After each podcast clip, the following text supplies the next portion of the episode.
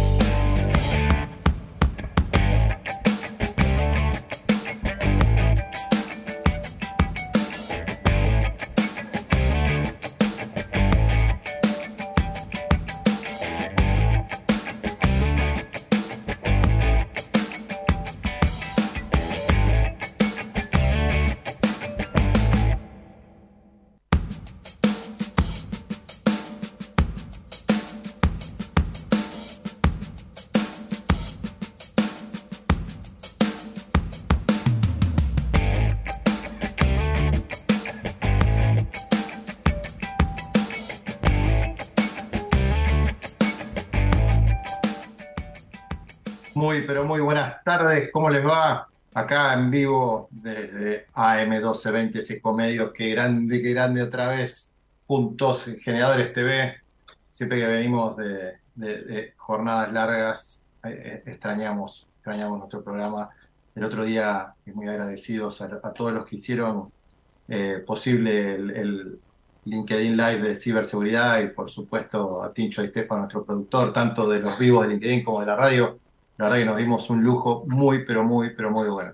Eh, mucha gente comentando, así que tal vez lo podemos llegar a convertir esto en columnas de la radio. Por otro lado, ahora arrancamos eh, con la placa de Spotify, por favor, de eh, ahí está, Ideas Generadoras, el podcast de Juan Sosa Fernández. Ya pueden ingresar en, en Spotify por cualquiera de los dos caminos, ya lo saben. Y eh, pedir, nos piden temas, todo lo que tenga que ver con management empresarial, mundo pyme, mundo de los emprendedores. Ya saben que nuestro propósito es ser la caja de herramientas de las pymes, del empresario pyme y el emprendedor. Eh, por otro lado, vamos a lo de este, este jueves en LinkedIn en vivo, Ahí está la placa con María Luisa Fulgueira, CEO de Dalto Sur. Qué grande María Luisa, una genia, la conozco en persona, más allá del mundo virtual, porque muchas veces conozco gente del lado virtual y no en persona. Con ella he compartido muchos momentos lindos en instituciones, almuerzos, que tenemos un grupo ahí de networking de amigos, ya nos hicimos hace un montón de años. Así que va a ser un lujo y un gusto personal eh, entrevistarme con ella. La verdad que es una genia. Eh, Ahora les pido que me den un poquito de aire, así muestro mi hermoso dispositivo. Ahí está, Be Connected. Gracias, gracias. Vamos, un segundito, acá estamos con Be Connected. con este dispositivo tenemos Internet Pocket, Internet inalámbrica, la verdad, un lujo. Ya esto está eh, más allá de, de, para utilizarlo, obviamente, en toda la República Argentina, está zonas alejadas, zonas rurales, eh, en España también, como les digo, yo lo, estuve usando desde Alicante a Barcelona, Barcelona a Alicante en el tren, iba con la computadora y con otros dispositivos, con mi familia, todos conectados con ese simple dispositivo pequeño, le dice Pocket, Internet de respaldo, nada, porque yo lo uso como principal, pero también en realidad es Internet de respaldo. Así que muchísimas, pero muchísimas gracias. Eh, gracias a Instituto Pyme Banco Ciudad, gracias a Pirelli, a Cañón, eh, gracias a todos los que hacen posible la empresa, en grupos generadores, a Guillermo Lijas y a Adriana Méndez, mis socios que me acompañan, y a todo el equipo de grupos generadores. Este viernes hacemos nuestro almuerzo 15 de networking, nuestro almuerzo de empresarios en la cocina del management, experiencia VIP Moby Dick. estamos muy contentos, ya van 15 meses ininterrumpidos que vamos generando nuestro espacio de almuerzos y charlas y networking vamos compartiendo experiencias, puntos de dolor entre dueños de compañía, entre números uno. Así que la verdad, un lujo y muy contentos de, poder realizarlo. La verdad que muy, pero muy bueno. Eh, ahora, como corresponde, te pido por favor eh, que nos pongan la placa para presentar a nuestro primer invitado de la tarde.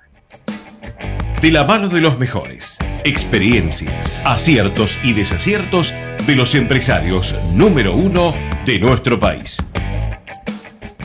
Vamos, todavía ya tenemos eh, esta, linda presentación con los número uno, aciertos, desaciertos, como dice la placa. Voy a, presentarles a Andrés Fontado, cofundador y managing partner de Finovista. ¿Cómo te va, Andrés? Buenas tardes.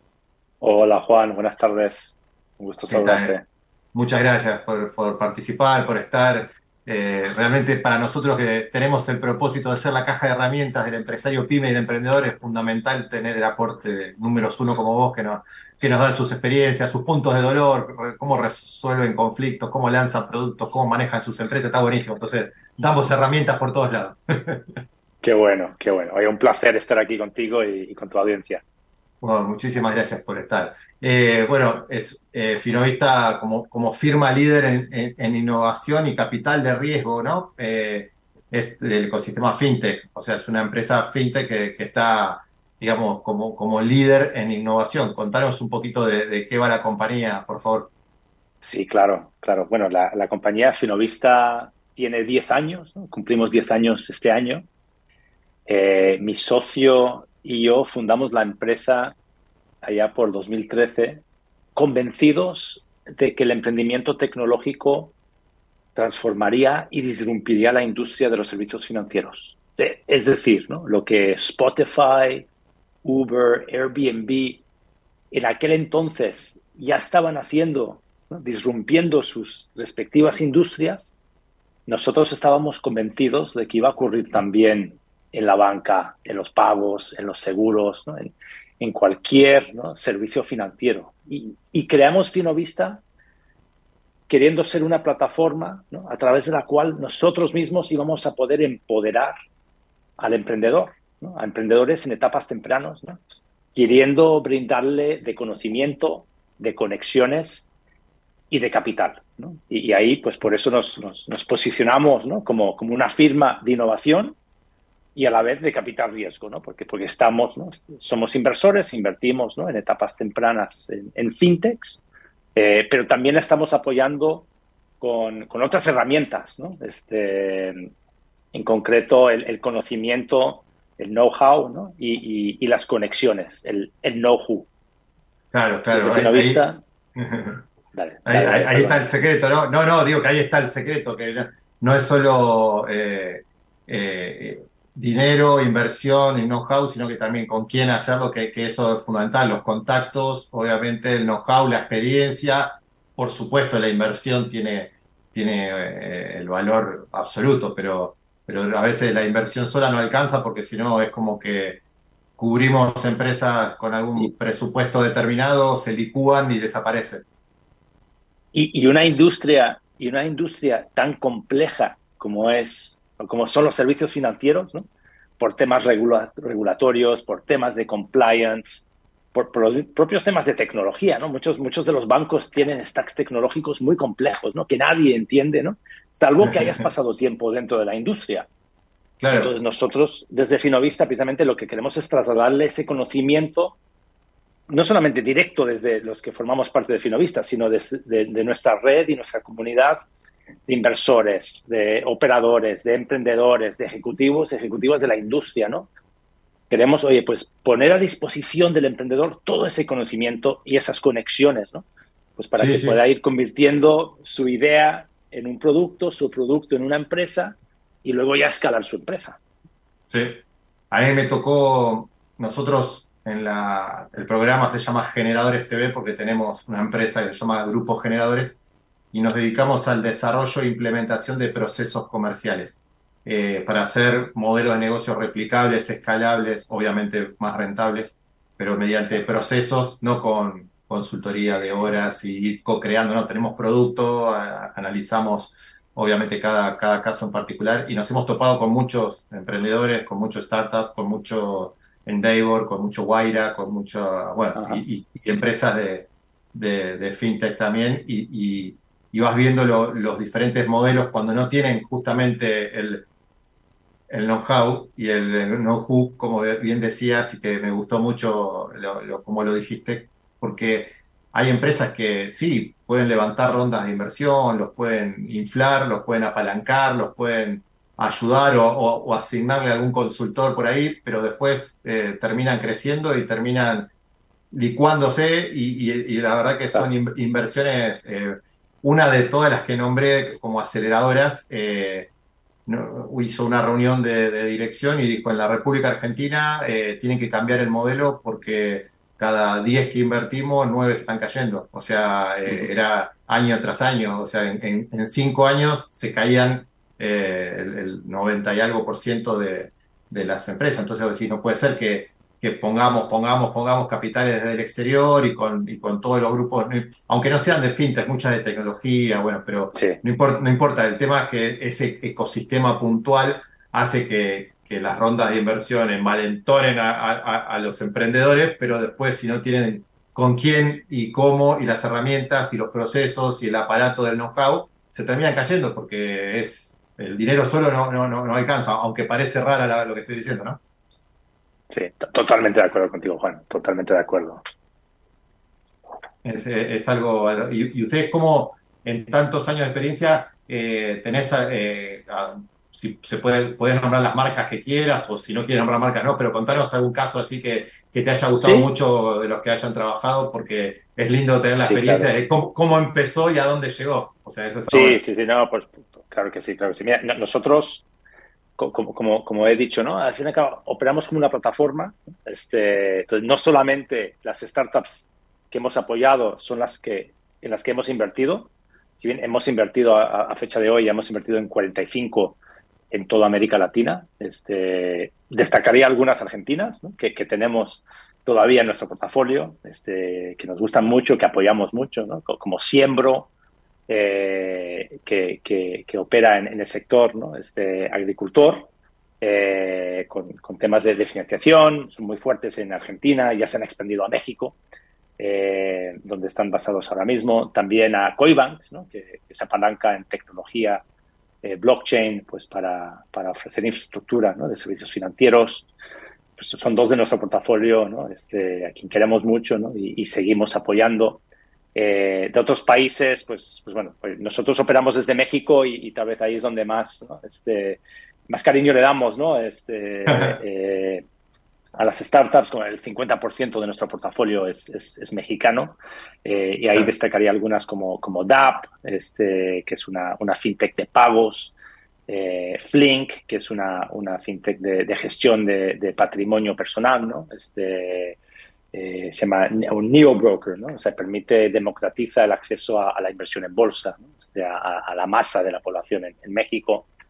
Eh, también destaca, destacaría algunas de infraestructura, como, como Finerio, que opera en el espacio de, Open Banking, eh, Prometeo, que son de Uruguay, también operando en el espacio de, Open Banking. Ah, vamos, son muchas, ¿no? O sea, no quisiera este, ponerme a listar todas ahora, este, ni, tampoco oye, olvidarme de alguna, porque luego me llaman, oye, ¿por qué no mencionaste la no, no, no. Nosotros queremos, A queremos a todas igual, ¿no? Y las tratamos igual, y las estamos empujando, ¿no? Pues para que tengan todo el éxito que, puedan tener en los mercados, en el mercado o mercados que, estén operando.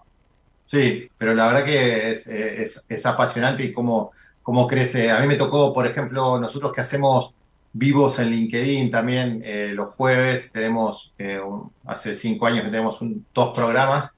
Me tocó hacer uno que se llama Mujeres Generadoras eh, con una directora de Santander y después con el CEO de Modo, que es la billetera virtual, la fintech de Santander, y ahí te vas dando cuenta cómo, cómo los bancos van con una velocidad, pero la fintech cómo va muchísimo más. Van a otra, van a otra. Nosotros, lo, que dices, Juan, es, es, cierto, ¿no? Y, de hecho nosotros trabajamos también con muchos de estos incumbentes, ¿no? De hecho, nuestra historia nace con trabajando con BVA, un banco español que, yo, creo que se conoce bien ahí en, Argentina y en otros mercados de, la región.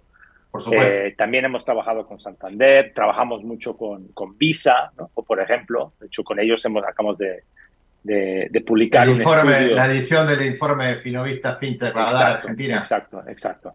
Y, nos estamos en primera fila, ¿no? O sea, estamos trabajando con las startups y vemos la velocidad a la que ellos marchan, ¿no?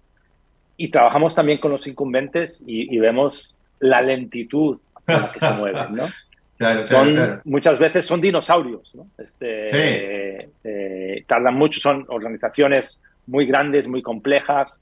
La toma de decisión, ¿no? Este, pues, pues suele ralentizarse por, por procesos este, que, ellos tienen de forma interna, por, por, falta de gobernanza a lo mejor a la hora de, tratar con fintechs. ¿no? Eh, es increíble que una, una fintech que, que, está recién empezando, ¿no? que tiene mm. en sí recursos limitados, grandes ideas, grande conocimiento, pero recursos limitados, ¿no?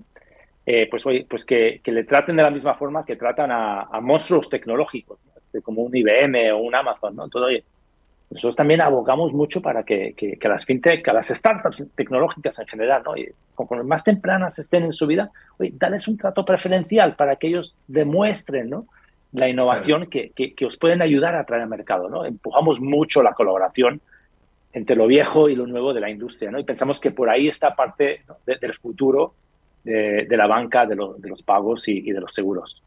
Claro, por eso se preocupan mucho eh, o se preocupan más en, en regular y en prohibir o, en, legislar que en crecer. Entonces eh, vienen después productos de otros países ya con madurez en mercados internacionales, penetran acá y, te pasan por encima. O sea, eh, me, tocó, y esto lo puedo contar, jamás violaría confidencialidad, pero esto no es confidencial porque fue en un vivo en LinkedIn con una directora, de, directora de Santander que me contaba que obviamente estábamos en una época que, hablando, recién habíamos salido de la pandemia, y decíamos, ¿cómo, cómo, cómo se adaptaron ¿no? a, esto de la pandemia, porque la virtualidad, ellos estaban tan edificio corporativo, somos todos corporativos, y, ahí es como que hacían el, eh, la introspección y el mea culpa, decía cuántos temas eh, teníamos, nos peleábamos por a ver quién reservaba las salas de reuniones más lindas, cuánto, y, que ahora nos dimos cuenta que la mayoría de esos temas los solucionábamos con cinco WhatsApp.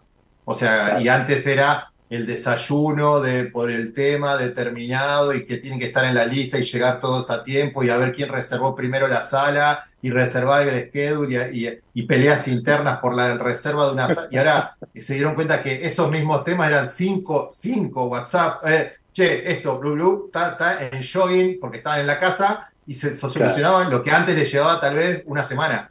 Eh, entonces, eh, que se daban cuenta, eh, los de dinosaurios, como, hablábamos anteriormente, que, pero bueno, es un tema de, la, mente corporativa, de, y que a veces, no sé si no, es, no hay gobernanza o es exceso de gobernanza, porque en lugar de la Agile, viste, de meter metodologías ágiles o, procesos para productivizar y, hacer más eficiente las cosas, eh, en realidad eh, se quedan con, con, no sé, con engranajes sin aceite.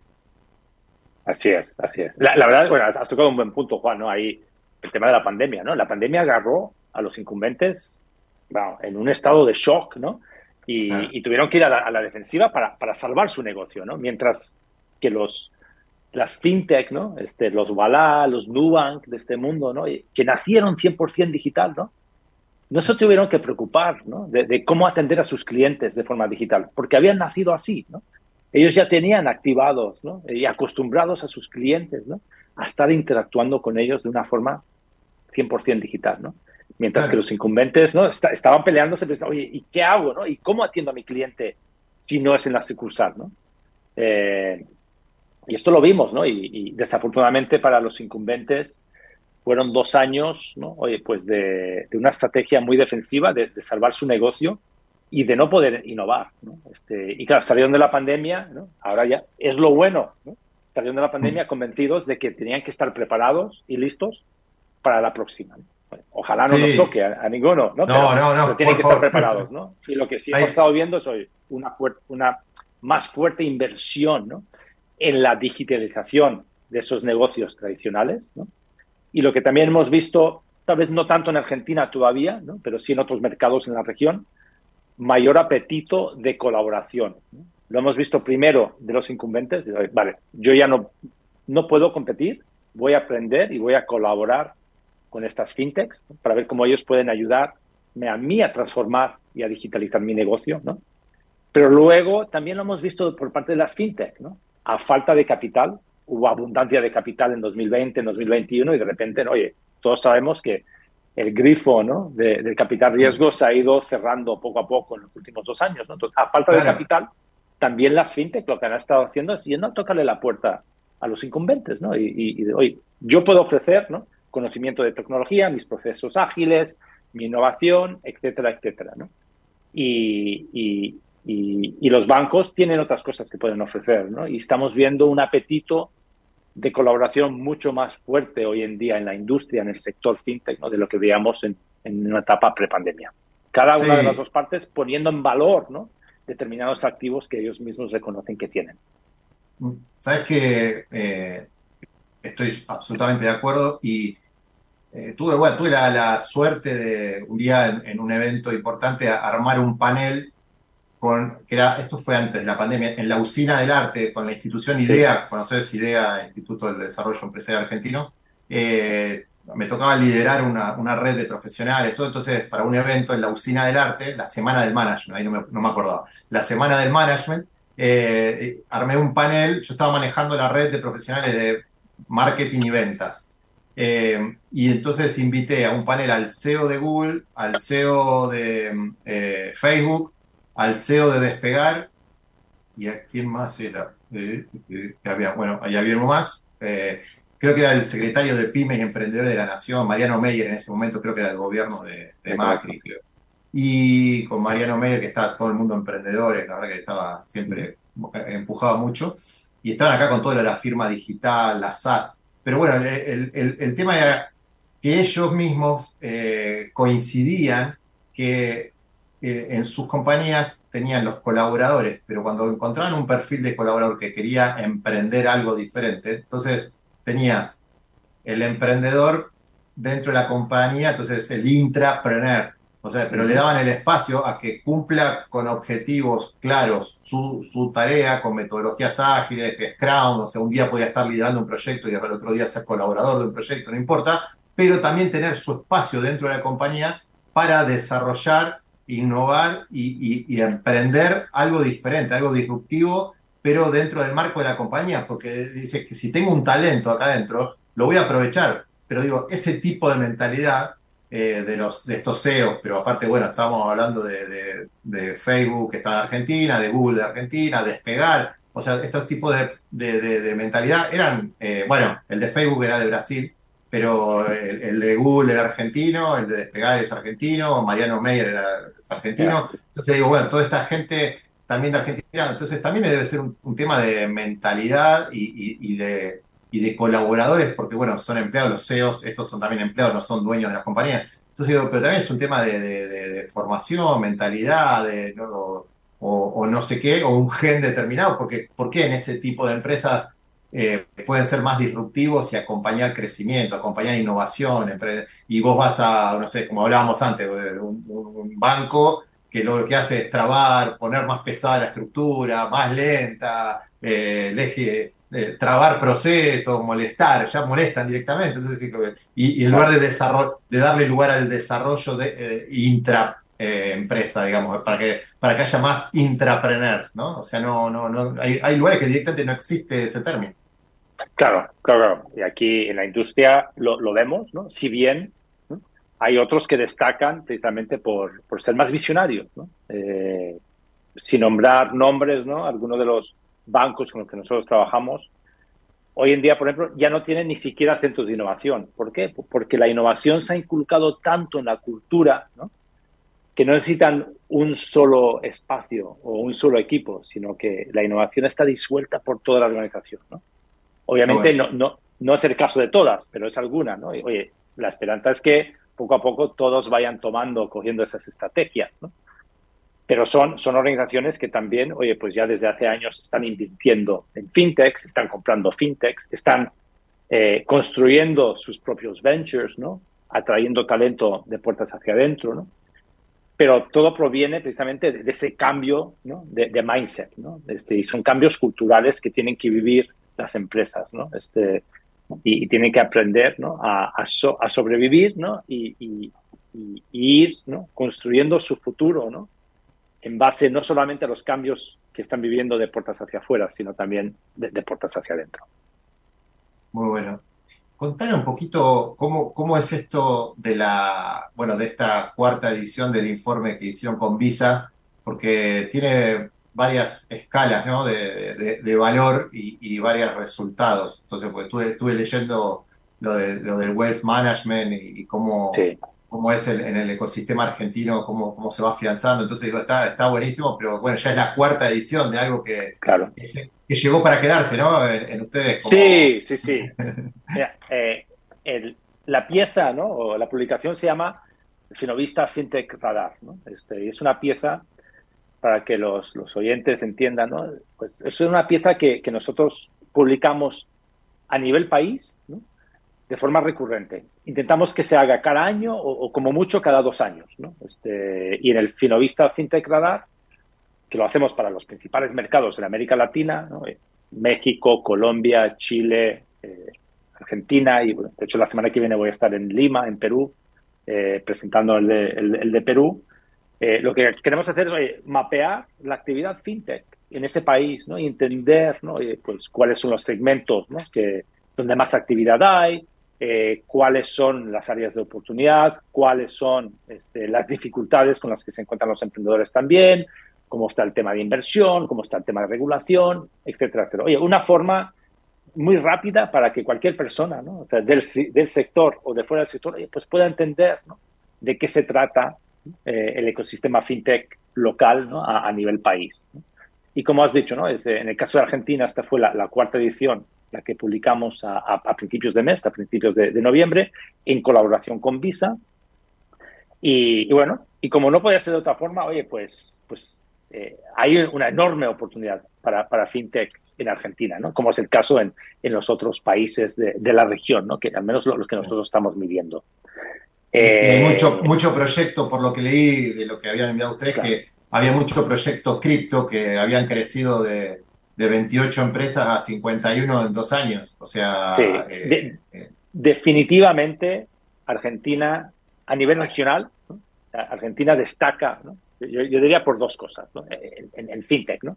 la inflación, la inflación. bueno, obviamente destaca por la inflación, pero, pero creo que precisamente por la inflación es la razón por la cual destaca en cripto y en wealth management, ¿no? Porque al final nace de una necesidad, ¿no? Y eso es lo que los emprendedores, en cualquier rama, en cualquier sector, los emprendedores son buenos, ¿no? Para resolver problemas, ¿no? Y el problema de la inflación en Argentina conlleva, ¿no? Oye, pues que haya más fintechs de wealth management, personas buscando formas, ¿no? De poder, de poder salvaguardar su patrimonio, ¿no? sea mucho, sea poco, pero necesita soluciones digitales para poder salvaguardar. Ya no se fía de los bancos, ya no se fía ¿no? de los actores tradicionales. ¿no? Entonces busco nuevos actores que me ayuden ¿no? a salvaguardar mi patrimonio. ¿no? Ahí va, por ahí va el wealth management. ¿no? Y el sí, tema sí, pues también, con, con, una inflación tan alta, ¿no? una moneda tan débil, ¿no? Oye, pues, pues tengo que buscar, ¿no? Diferentes formas ¿no? de, de, poder dolarizar ¿no? este, mis transacciones y mis ahorros. ¿no? y el cripto lo que está haciendo es resolviendo ese problema también, ¿no? Entonces, la verdad, no nos sorprende, ¿no? Que, que justo estos dos segmentos sean dos segmentos donde, donde Argentina destaca, ¿no? Este, a nivel regional, incluso me atrevería a decir a nivel global. ¿Cómo, cómo justamente, eh, más, allá que no, que no tiene nada que ver con, no con tu mundo, sino con tu empresa, creo, pero ahora vos me vas a aclarar, eh, cómo esto impacta en, los movimientos, por ejemplo, lo que me está diciendo el resguardo, eh, la apuesta a, temas digitales para cuidarse de la inversión, cuidar la inversión, cuidar un dólar, eh, ya sea transformado en USDT, en cripto, en lo que sea, pero en, el ecosistema Binance, por ejemplo, como, como ahora tembló por el tema del SEO que, que se fue, entonces digo, pues todas esas cosas también son eh, movimientos de placas tectónicas que, hacen un terremoto porque eh, puede generar o una corrida dentro de la misma herramienta o ese ecosistema como Binance, pero es todo el mundo digital y hay mucha gente confiando.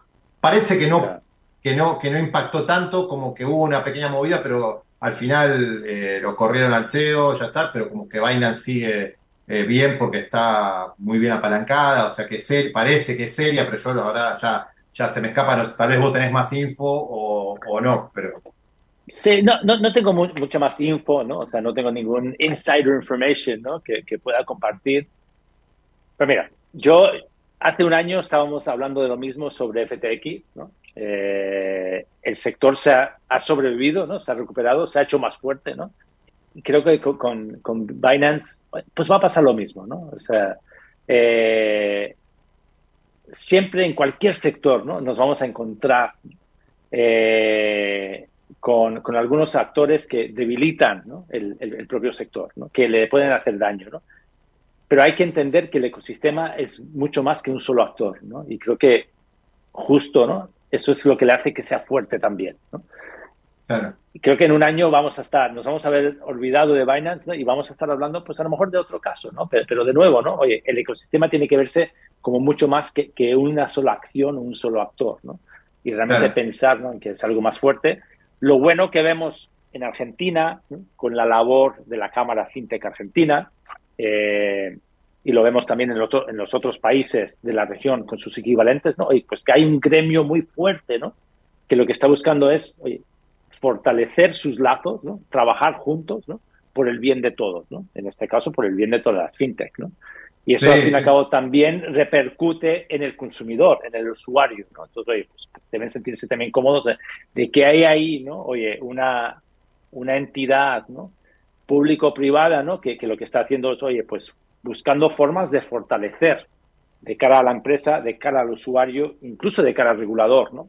Este, este sector, ¿no? Este, pues, pues para que casos aislados no le hagan daño, no le hagan pupa ¿no? este, al sector en su totalidad. Sí, sí, sí, pasa que yo justo te, traigo el ejemplo de, de, Binance porque en realidad tiene tanta gente adentro, tanto pequeño inversor y gran inversor, o sea, tiene tanta gente que, digamos, una, una corrida en Binance o, o, que de golpe trabe las operaciones, que yo, arruina a, millones de personas, o sea, no, no, no es algo pequeño, o sea, no es que bueno, es algo chiquito que pasó porque era una, una Dogecoin, no sé, era, era, o era una, una moneda Juan Generadores Coin, o sea que era una monedita que, no tenía sí, sí, obviamente, O sea, estamos hablando de un, de un, jugador medio pesado en el, en el ecosistema, a eso me refiero.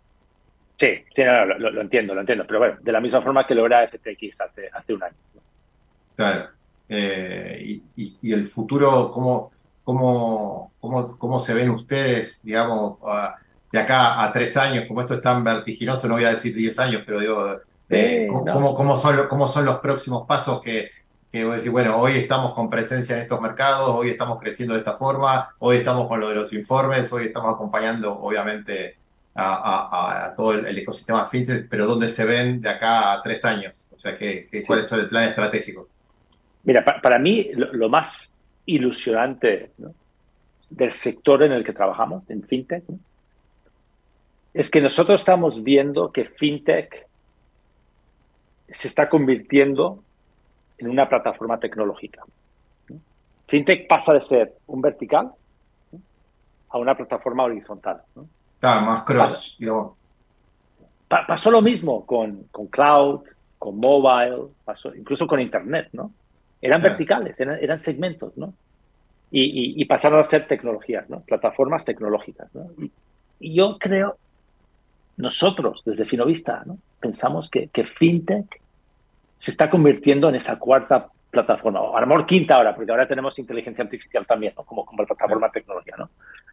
Pero ¿a, dónde quiero llegar, ¿no? Con esto. Oye, FinTech, al fin y al cabo, es una tecnología que puede ser consumida por cualquiera para ofrecer servicios financieros, ¿no? Ahí en Argentina tienen a Mercado Libre, a un gigante Mercado tecnológico. Y Mercado Pago es una plataforma que exacto, hay, gente que vende, vende en la calle cosas en un puestito en la calle y te cobra con Mercado Pago. O sea, es, pues, pues Mercado eh, Libre se ha convertido en una, fintech. Al fin y al cabo está ofreciendo soluciones de pago, soluciones de crédito, ¿no? Y así, oye, pues lo está haciendo Rappi también en estos mercados. Y lo está haciendo Uber y lo están haciendo cualquier empresa tecnológica, ¿no? Porque FinTech se ha convertido, ¿no? Si vemos FinTech como una plataforma tecnológica con dos componentes principales, ¿no? Infraestructura y plugins, cualquier empresa puede ofrecer servicios financieros, ¿no? Para nosotros ahí está el futuro de FinTech, ¿no? Entonces, si tú me dices, oye, Finovista, ¿dónde se ve de aquí en tres años? Oye, pues, pues vemos que, que FinTech en sí, el ecosistema está creciendo. Ya no solamente, ¿no? Esos, esos actores segmentados, ¿no? Sino podemos nosotros empezar a trabajar con, con los retailers, con los e-commerce, ayudarles a integrar servicios financieros. ¿no? Podemos empezar a invertir en otros tipos de actores ¿no? este, que son fintechs, ¿no? Eh, que están impulsando infraestructuras o nuevas soluciones. Etc. El ecosistema en sí está creciendo ¿no? este, y está tocando ya industrias adyacentes. ¿no? Y nosotros queremos estar ahí al frente. ¿no? no solamente trabajando con bancos, invirtiendo en fintechs tradicionales, ¿no? De, con soluciones directas al consumidor, ¿no? Sino de estar ahí, ¿no? En la vanguardia, ¿no? Oye, pues trabajando con actores incumbentes de otras industrias, invirtiendo en los que están construyendo, ¿no? Eh, la futura infraestructura de los servicios financieros en América Latina. Totalmente. Qué bueno, qué bueno. ¿Cómo, cómo tienen eh, eh, estructurado la fuerza comercial al ser algo de B2B, algo muy de venta consultiva? ¿Cómo, cómo lo trabajan? ¿Vos, eh, dónde te encuentras? Eh, ¿Desde Argentina? ¿Trabajas desde México? ¿Dónde estás trabajando? Sí, yo, trabajo desde Estados Unidos. Yo estoy basado en Nueva York, en las afueras de Nueva York. Nuestro equipo está todo, todo el equipo está en México. Ahí, ahí tenemos nuestra, digamos, ahí está nuestra sede operativa, ¿no? Ahí está todo el equipo. Y nosotros, como dices, oye, tenemos diferentes tipos de ventas, ¿no? Este, nosotros tenemos tres líneas de negocio, tal vez lo tenía que haber dicho al principio, pero, tenemos tres líneas de negocio, ¿no? básicamente estructurada con ese concepto de know-how, know-who y, capital, ¿no? Pero tenemos un, equipo que lo que hace es que organiza la mayor conferencia fintech en América Latina, se llama Fino Summit. ¿no? Entonces, ellos tienen su propio equipo comercial que lo que hace es que vende patrocinios y vende entradas para eventos. ¿no? La, venta de entradas a eventos es, una venta muy digital, muy de marketing. Eh, y muy de comunidad. Eh, y la venta de patrocinios es una, una, venta muy relacional, ¿no? con una propuesta de valor bastante, bastante clara y directa de, posicionamiento eh, en el propio ecosistema. La venta, la segunda pieza es lo que llamamos innovación corporativa, y ahí sí es una venta más consultiva, este, donde tenemos que estar acompañando a nuestros, eh, a nuestros clientes, ¿no? Este, entendiendo bien los dolores que quieren resolver, ¿no? para luego, oye, pues ofrecerles soluciones ¿no? este, mediante la colaboración con fintechs, ¿no? lo que nosotros sabemos hacer. Y luego el fondo, oye, eso es otro tipo de venta. ¿no? O sea, por un lado tenemos que vender a inversionistas, es decir, oye, LPs, ¿no? que quieran invertir en nuestro fondo. Eso es una venta muy relacional, ¿no? y hay que construir relaciones no se vende de un día para otro, ahí tienes que estar años y años, ¿no? Desarrollando una relación de confianza para que un inversor institucional, oye, pues te, acabe poniendo 3 o 5 millones de dólares en, tu fondo, ¿no? Pero luego está lo que para mí es la parte más divertida, es vendiéndole a las fintech. Oye, permíteme que yo invierta en tu fintech. Para mí eso es una venta, ¿no? Y lo que tengo que hacer es, oye, construir no solamente una relación de confianza, sino demostrarle a la fintech que yo soy el mejor inversor para él en los momentos en los que se encuentra. Nuestra especialidad es etapa temprana y lo que ponemos ahí ¿no? es mostrarle nuestras capacidades ¿no? de poder traerle no solamente el capital, sino ese know-how y know-who ¿no? dentro de FinTech que le va a ayudar, oye, pues pasar de un cliente a 100 o de 100 clientes a, a, 1000. ¿no? Claro. Son, son, formas de ventas muy distintas, pero, pero bueno, cada una de ellas muy, muy divertida.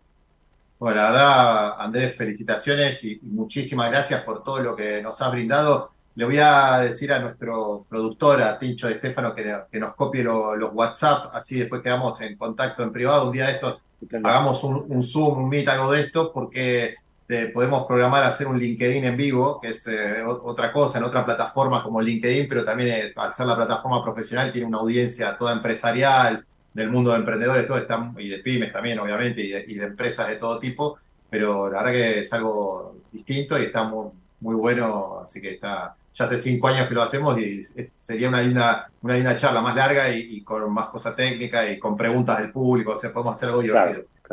Contar conmigo, contar conmigo, Juan. Y muchas gracias a ti y a tu audiencia por, por brindarnos este espacio hoy. No, por favor, por favor, un gusto, un placer y la verdad, un lujo tenerte y gracias por todo lo que nos has dado. Así que ya después le decía a Martín y quedamos en contacto en privado. Muchísimas gracias. Por supuesto. Un abrazo, cuídate. Muy bien, muchas gracias. Un gusto. Bueno, la verdad que muy hermosa esta nota, un, genio todo lo que nos ha brindado. Vamos a un corte, así volvemos con el consejo de expertos, con alguien que regresa a esta casa. Vamos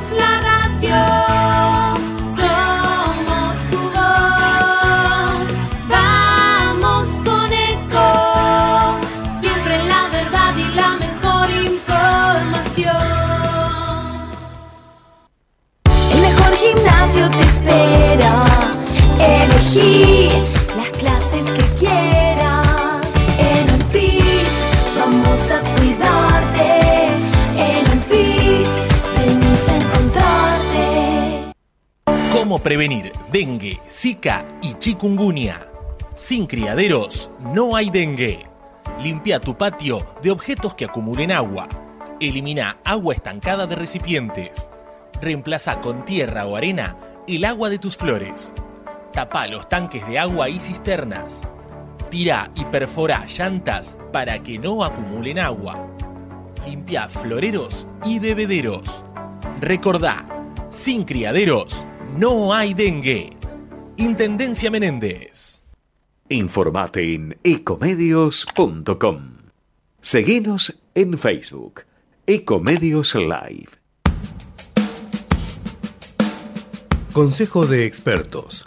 Todas las semanas, especialistas de diferentes disciplinas empresariales nos ayudarán a entender los diferentes contextos y así poder tomar decisiones con la información necesaria.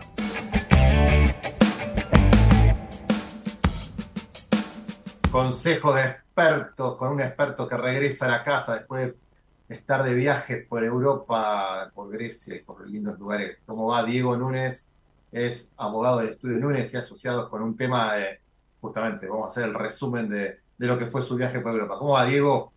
Todo bien, Juan. Bueno, eh, acá de vuelta, contento. Ya los oyentes ya ni, me- ni se acuerdan de mí, pero bueno, eh, volviendo a, a la radio. Eh, muy contento, ya en mi cabeza ya es 2024, ya el año está perdido, ya se terminó. afuera, a- afuera todo, ya llegué, llegué hace unos cuantos, unos cuantos días, pero, pero bueno, con, con la cabeza fresca.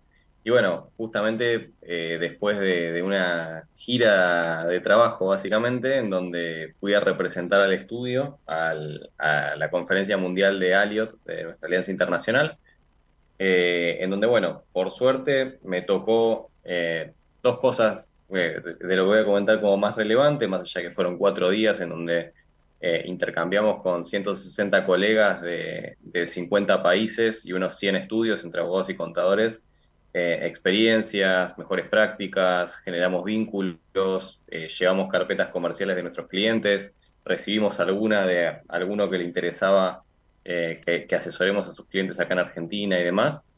Eh, que bueno, eso también es parte, ¿no? de- del evento, generar ese networking en donde, a ver, de alguna forma todos somos embajadores en esos eventos, cada uno de su país y los intereses de sus clientes. Eh, en el caso mío, bueno, me llevé unas cuantas carpetas comerciales eh, y bueno, recibí también consultas de, de algunos que de a poquito están mirando a Argentina para, para venir a invertir. Pero bueno, más allá de eso, desde, desde mi rol de representación del estudio, eh, fui orador dentro de, de uno de los paneles que hablamos de nuestras mejores prácticas en el uso de la marca y, generación de, digamos, desarrollo de negocios y generación de oportunidades para, para todos, asociados principalmente a- al valor que se le puede aportar a los clientes desde la, o sea, desde, desde el conocimiento jurídico, pero con un- o sea, pensando primero en el negocio, que es lo que nosotros siempre decimos, que nosotros primero pensamos en el negocio y después vemos cómo lo hacemos. Eh, y bueno, compartiendo un poco esa, esa experiencia, también eh, algún caso internacional que, que estuvimos coordinando, en donde había un grupo de, de personas de Argentina que fueron víctimas de una estafa eh, en España y en México, y que bueno, nosotros de alguna manera estamos trabajando como punto de conexión y de, de coordinación acá en, en Argentina para, las- para esta, este grupo de víctimas. Eh, y bueno, Pero es la, perdón, es la misma de Argentina, España, México, eh, es la misma eh, Sí, de yo- Winans- Winans. no tiro a nadie, no tiro a nadie muere, pero sí, sí, es, es esa. Ah, sí, no, igual, hay que, escuchame, hay que, si ya eh, eh, vos, Popo, y salió en todos los diarios, en todos lados de Winans. Eh, Bueno, está bien. Yo, yo por las dudas, viste, no, no, no, no doy muy público el, el nombre del caso, pero, pero sí, bueno, es, es, es esta financiera que, bueno, eh, a través de ciertas maniobras, eh, vamos a decir, supuestamente fraudulentas, eh, Sí, obvio. yo estoy convencido que sí, pero no, no voy a ponerle el tilde de, de un delito a, a nadie. Eh, nada, recibía plata de, personas que parece que evidentemente no iban al destino que tenían que ir, no, o sea, prometían rendimientos que después dejaron de cumplir y demás. Y bueno, en base al análisis que hicimos del caso, eh, dio para una causa penal en España y ahora estamos eh, también viendo de, iniciar la, eh, las acciones judiciales en México. Pero bueno, nada, en base a, a eso, que fue un poco lo que estuve haciendo el último año, junto con la Alianza y demás, me, me subieron al escenario y me dijeron, bueno, vos que te movés mucho, que, que generás oportunidades, que encontrás clientes y que le, le generás valor y demás, bueno, comentá un poco sobre eso. Así que bueno, muy contento porque realmente estamos en, en una alianza que está en, en, o sea, cuando digo que está en primera, no es solamente que yo sé que son de primera, sino que estamos en la categoría número uno de Chambers, que es un, eh, un estudio internacional, un ranking internacional de estudios de abogados, y estamos en Band 1, que es como la, categoría más alta posible, eh, junto con la alianza. Entonces, digo, cuando digo que jugamos en primera, es de verdad que, que, estamos en una alianza muy grande y por suerte me, reconocen a un nivel que me permite hablar no solo de- entre pares, sino también que me suben al escenario eh, a, a contarles nuestra experiencia a, a los colegas, que, que es, eh, fue una, una grata experiencia. Y después, como si, si fuera poco, me llevé una linda sorpresa. Em, tenemos una- unos premios dentro de, de la alianza que son los Excellence Awards, que son los que, o sea, las personas, las- los- los estudios, perdón, que destacan en determinadas tareas eh, que, que son estratégicas para la alianza. Eh, y bueno, había cuatro categorías, eh, de las cuales, bueno, una es desarrollo de negocios, otra embajador de la marca, em, otra innovación y otra, una que se llama Global Citizenship, que es un poco hacer el bien por la, por la comunidad y por el mundo. Y de la, o sea, es, es un sistema en donde tus colegas, digamos, te postulan, o sea, te dicen quién debería ser ganador y después hay un jurado que decide quién gana.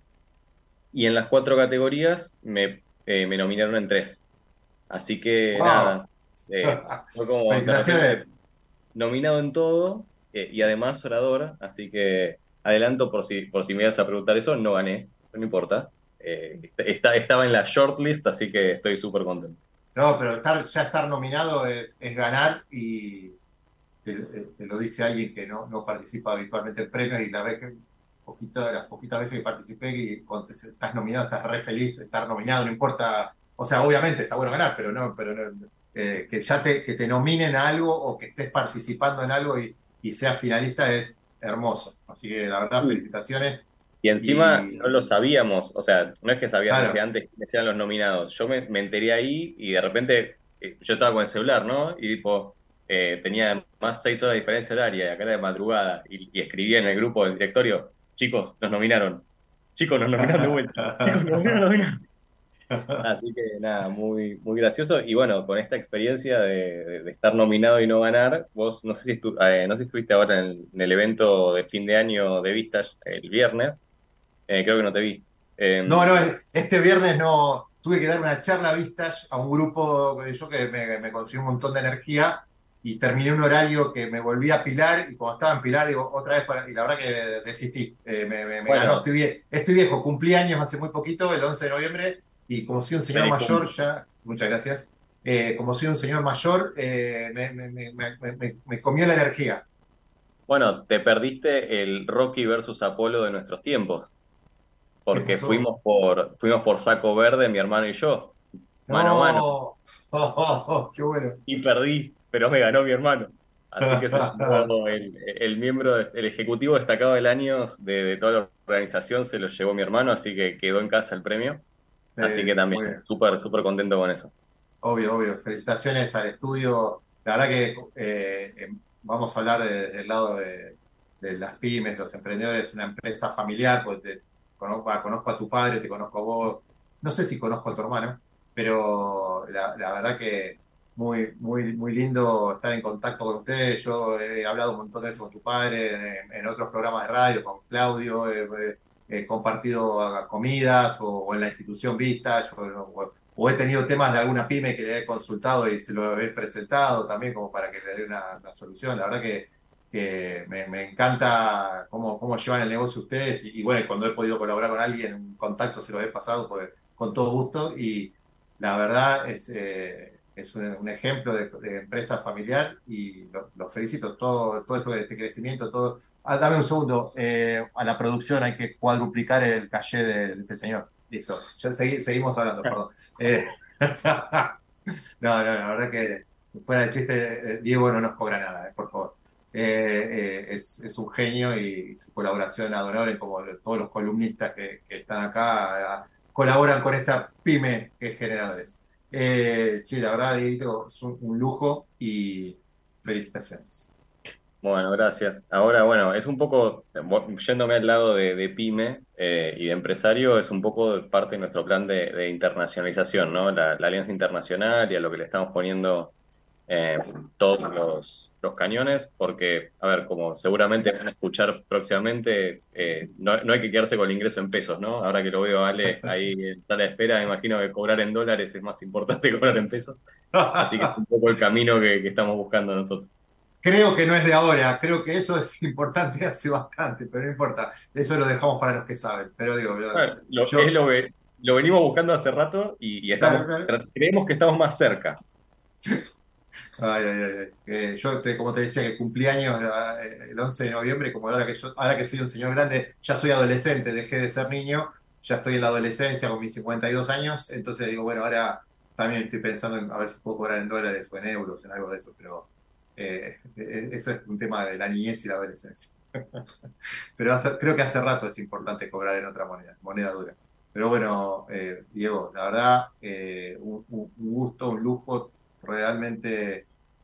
Recuerdo que íbamos a, tener, a darle una mano a los chicos de, que me habías dicho, hay que darle difusión a los chicos de café, hagamos, juntarnos nuevamente y hacemos más notas con ellos para darle difusión. No me olvido, me habías dicho una vez, me pediste, y yo dije, dale, dale el espacio y lo que haga falta, eh, no me acuerdo cómo era la marca, pero me acuerdo que era con café. Así que lo que necesiten... Café de barrio que están trabajando en alianza con nosotros con plato lleno, eh, pero café, ese, café de barrio. En, en, otra, en otra, Totalmente. Pero la verdad, mandarle saludos a, tu padre, a tu hermano y felicitaciones por todos los logros. Les mando, bueno, un gusto volver, chicos. Grande, un gran abrazo y, y seguimos, seguimos adelante. Nos vemos el próximo lunes. Nos vemos, chao, Bueno, qué grande el, nivel, el, level que tenemos de columnistas con un, multipremiado tanto nacional como internacionalmente, como el estudio, vamos a decir, el estudio en UNES y, obviamente de nuestro amigo Diego acá siendo representante fiel de, de, todo lo que ha logrado afuera. Así que ahora les pido la placa para presentar a nuestro próximo experto. Desde Buenos Aires, transmite LRI 224, AM 1220, Ecomedios. En el arte de la venta, el cliente es el protagonista principal. Por eso hay trabajadores que saben que en todo negocio siempre tiene que haber un sí. Vos, plomero todoterreno, al que quiere que le cambies el cuerito y pagarte con el celular, decile sí. O vos, verdulera amiga, ahora la balanza está de tu lado y para el que quiere pagarte los rabanitos con QR, claro que tenés un sí. Más Pagos Nación, tu solución de cobros sin costo de mantenimiento para hacértela mucho más fácil. BNA. La clave fiscal te permite realizar trámites y utilizar servicios de la AFIP y otros organismos. Obtenela o recuperala desde la app MeAFIP. Solo necesitas tu DNI en formato tarjeta y ser mayor de edad. Recordá que es personal, privada e intransferible. Más info en afip.gov.ar barra clave fiscal. AFIP, Argentina Presidencia. Informate en ecomedios.com. Seguinos en Instagram, arroba ecomedios. Consejo de expertos. Todas las semanas, especialistas de diferentes disciplinas empresariales nos ayudarán a entender los diferentes contextos y así poder tomar decisiones con la información necesaria.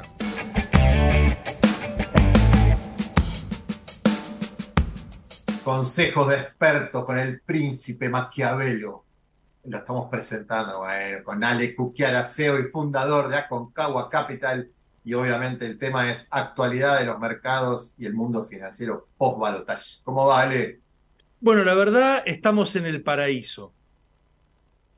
Eh, la derrota impresionante del reino del mal ha hecho que los mercados arranquen una nueva etapa, una nueva era. El cambio ha sido profundo. Seguramente hay un montón de cosas que este señor va a tener que hacer, eh, pero el solo hecho de que los malignos se hayan retirado del gobierno eh, es un una profunda bocanada de aire fresco. Profundísima, diría yo. Sí, sí, los mercados lo tomaron muy bien, cómo, se dispararon ¿no? las acciones.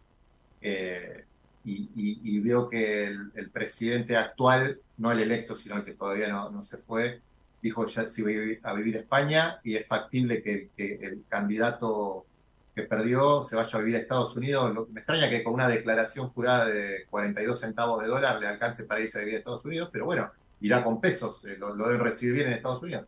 Eso eh, está, buenísimo, está, buenísimo, pero bueno, el tema es que serán, yo creo que creo que era Madrid uno y a Nueva York el otro, esos son barrios del conurbano, pues como los nacionales y populares, estos son medios extraños, ¿no? sé es la matanza, es la matanza, el, barrio, el barrio Madrid será y, el barrio New Yorker serán barrios de la matanza con Axel Kicillof, no sé, no entiendo, pero eh, lo que, lo que pasa que eso es una, una paradoja. Mira, a ver, yo, yo lo dije el otro día en algo, eh, y lo vengo diciendo hace mucho tiempo. O sea, vos vas caminando por la calle, por ejemplo, y te encontrás, por dar un ejemplo, ¿eh? con, Ricardo, con Ricardo Darín, suponete.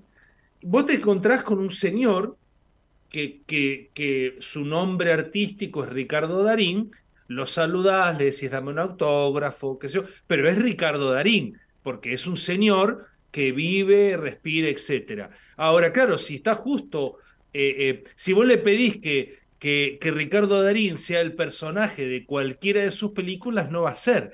No va a ser ni el del cuento chino, ni el de Nueve Reinas, ni ninguno de esos. Es Ricardo Darín la persona. Bueno, estos asquerosos que se fueron del gobierno es exactamente lo mismo. Ellos, al recibir un caché, al recibir un dinero, son capaces de hacer y decir cualquier cosa. Entonces, no, a mí no me extraña que personajes eh, les ocurra eso. Yo creo que lo importante es que tenemos que concentrarnos en que Argentina eh, tiene la posibilidad de renacer. Eh, desde el mercado hablo yo, ¿no? es decir, los ADR subieron, IPF recuperó, los bonos pasaron de 25 a 34, 35, el dólar retrocedió un poco y se fue a 1000, desde los 1100, 1200. Es decir, hay una enorme posibilidad porque el mercado lo que está festejando es que cambió el timón, cambiaron eh, las posibilidades. Ahora, obviamente hay un montón, eh, yo, yo no creo que el mercado le esté diciendo a nadie que tiene un cheque en blanco ni que nada por el estilo. Pero sí lo que hay es una nueva oportunidad, hay una nueva posibilidad. Seguramente que, que los próximos meses y uno o dos años vamos a seguir teniendo inflación alta y toda la mano.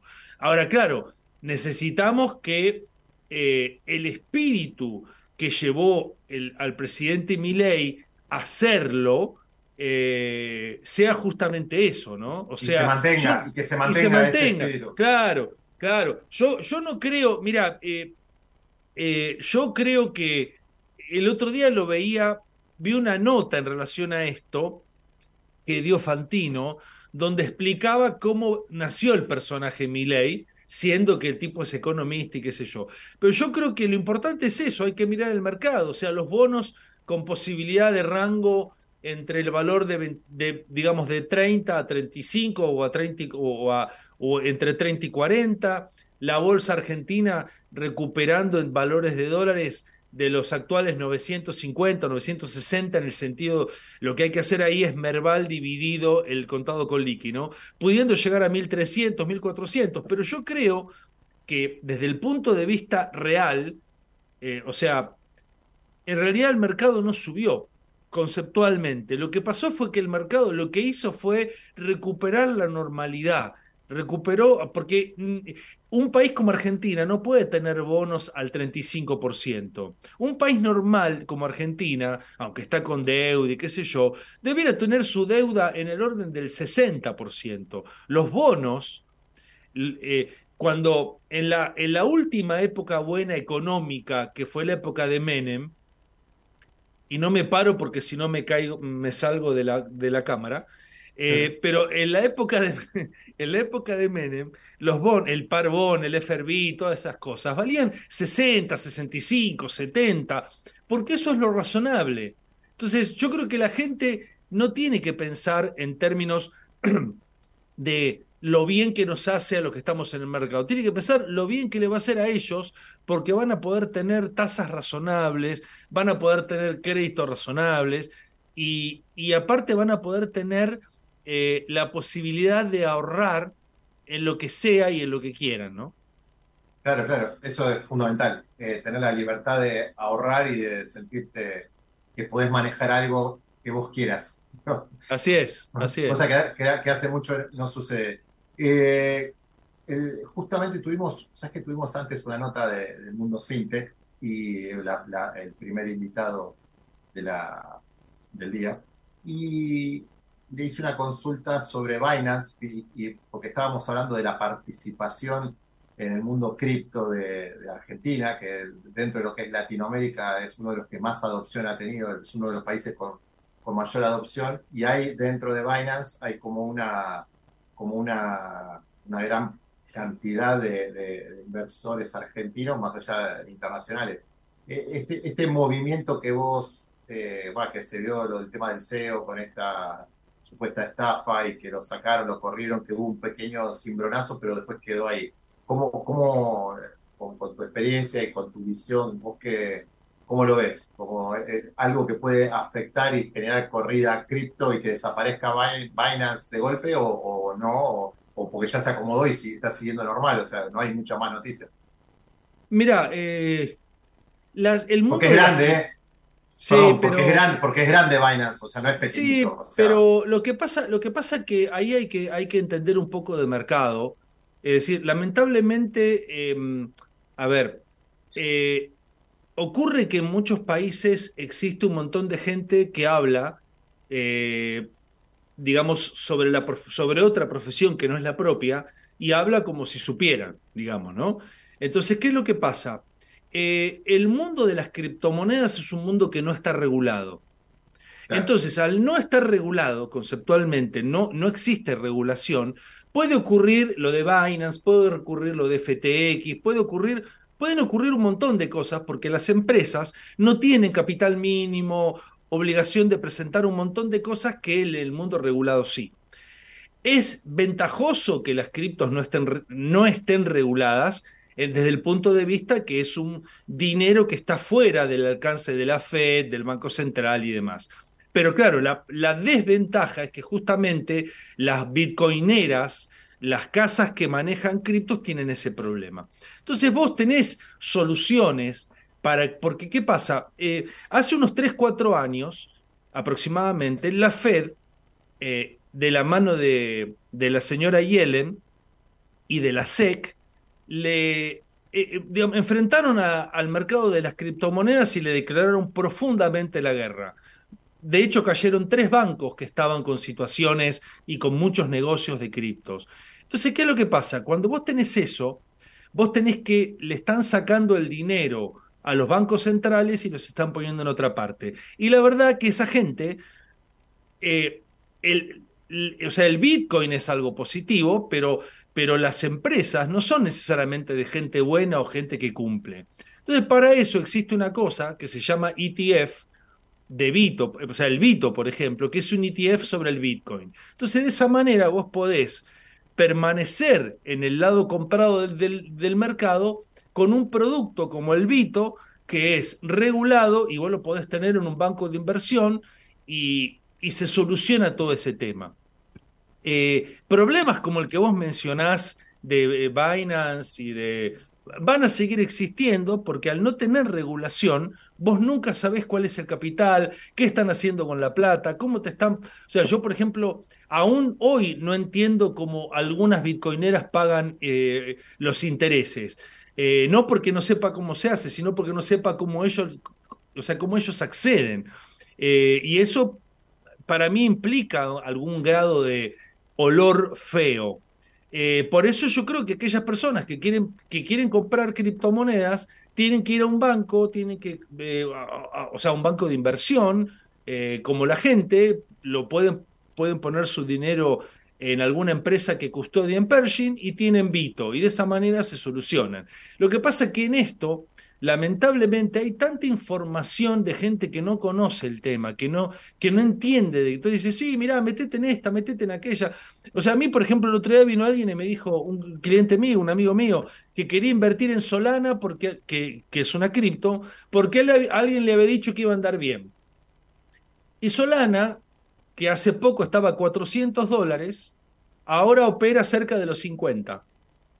Entonces, ¿cuál es el punto? Que eh, es bastante difícil que una persona se meta en un producto sin conocer el trasfondo, ¿no es cierto?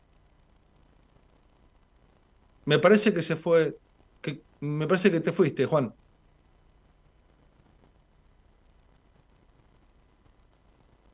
Yo sigo acá, pero creo que Juan desapareció.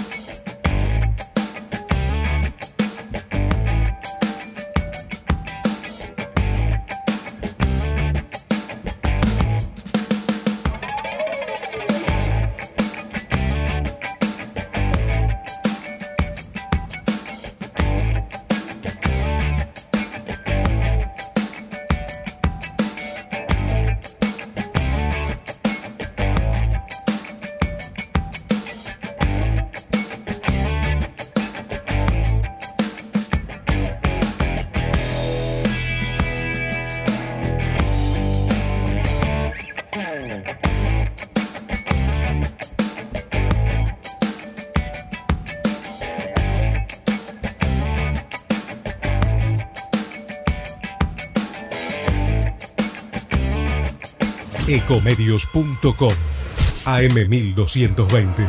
Estamos con vos. Estamos en vos.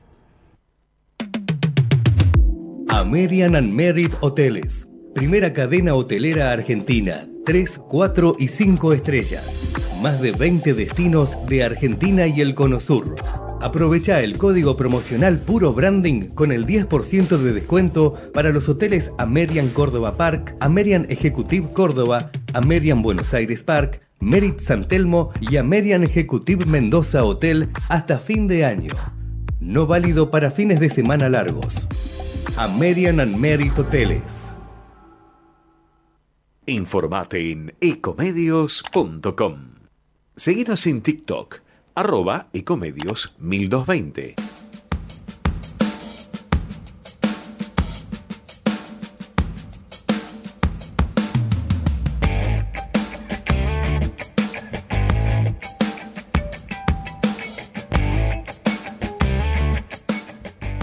Volvemos, problemas técnicos, un corte de luz brutal y hasta que se enciende el grupo electrógeno y, y tengo todo esto funcionando, ya unos minutos, mil disculpas a todos.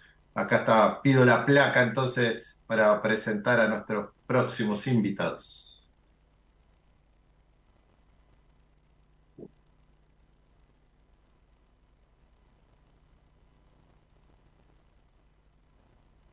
Ahí, ahí la placa de entrevistas con los número uno, por favor. De la mano de los mejores. Experiencias, aciertos y desaciertos de los empresarios número uno de nuestro país. Tengo el gusto de presentar a Nicolás Cosmón, eh, a Matías Tarnowski, de, bueno, partner y fundadores de RUH Natural. ¿Cómo va, muchachos? A ver si los encuentro ahí. Disculpen que justo tuve este, este, este problemita. ¿Cómo les va? Hola Juan, un gusto. ¿Cómo va todo? Muy bien, muy bien. Ah, perdón. Y, y pues tenía el, el- Y Lucía y y Lucía, y Lucía, por eso, sí. Sin ella no estamos hablando, olvídate. Sí, ya estamos hablando, sí. Ahora, eh, bueno, no- te podés ir, por favor, y quedamos con la nota con Lucía, como corresponde. No, les hay que tuve un corte, tuve un corte de, de luz y, y, bueno, tengo, por suerte tengo grupo electrógeno, todo esto, pero hasta que arranca otra vez, esos como tres minutos que, que nos quedamos fuera del aire. Pero mil disculpas, chicos. No, no pasa nada, todo bien. Está, está bueno, entonces como Lucía, Nicolás y Matías. Muy buenas tardes a todos. Buenas tardes. Hola, buenas tardes. Buena, Ahí buena. está. Ahí lo, lo- lo lindo de, de esto va a ser medio, medio caótico porque son tres y nos vamos a ordenar para hablar. Pero bueno, a ver, tome la palabra uno, así porque sé que la historia está muy buena, entonces cu- cuenten la- cómo, cómo arranca Ru Natural. O sea, para es la, la pasión por la salud, porque eh, eh, sos médica, ¿no? Sí, yo soy médica y mm, bueno, la historia es que, mm, bueno, yo estaba trabajando en medicina estética y, pero no me gustaba. O sea, la verdad que, no, no, la verdad que no, no me gustaba para nada. O sea, yo tenía mi consultorio en Palermo, la verdad que nada, bueno, me iba bien. Mati estaba trabajando en una empresa, em, pero a mí no me gustaba nada y un día llegué medio en crisis y, y, y Matías me dijo, eh, no te gusta lo que haces, o sea, es, es evidente, no sé qué, me dijo, yo no te preocupes, dejá- lo, lo dejás de hacer, medio como que me obligó. Me dijo, no lo, no lo haces más, porque yo, bueno, medio lenta para tomar decisiones, me dijo, no lo vas a hacer más, listo, ya está, no te gusta, no te gusta lo que haces, bueno, listo. Bueno, fue re difícil tomar la decisión porque, bueno, nada, yo eh, cerrar todo y además no tenía, digamos, otra cosa para hacer. Entonces, eh, bueno, nada, fue, fue, fue, fue una época difícil, pero bueno, eh, dejé todo y en, esa y en ese momento fue cuando empecé a interesarme, en realidad ya desde antes me empezó a interesar más eh, la salud desde otro lado. Eh, desde el lado de qué me pongo en el cuerpo, eh, ¿no es cierto? De cómo me alimento, o sea, fue como así, todo como como un despertar más o menos fue. Y, empecé a investigar, lo primero que yo quería cambiar, le- le dije a Matías, le dije, no quiero usar más desodorantes con aluminio, porque el aluminio es un metal pesado. Y, yo ahí, claro, caí en la cuenta, dije, yo me estoy poniendo aluminio todos los días en el cuerpo, que es neurotóxico, no puede ser. Bueno, entonces empecé a investigar y dije, bueno, voy a hacer un desodorante yo, natural, que no tenga aluminio y que funcione.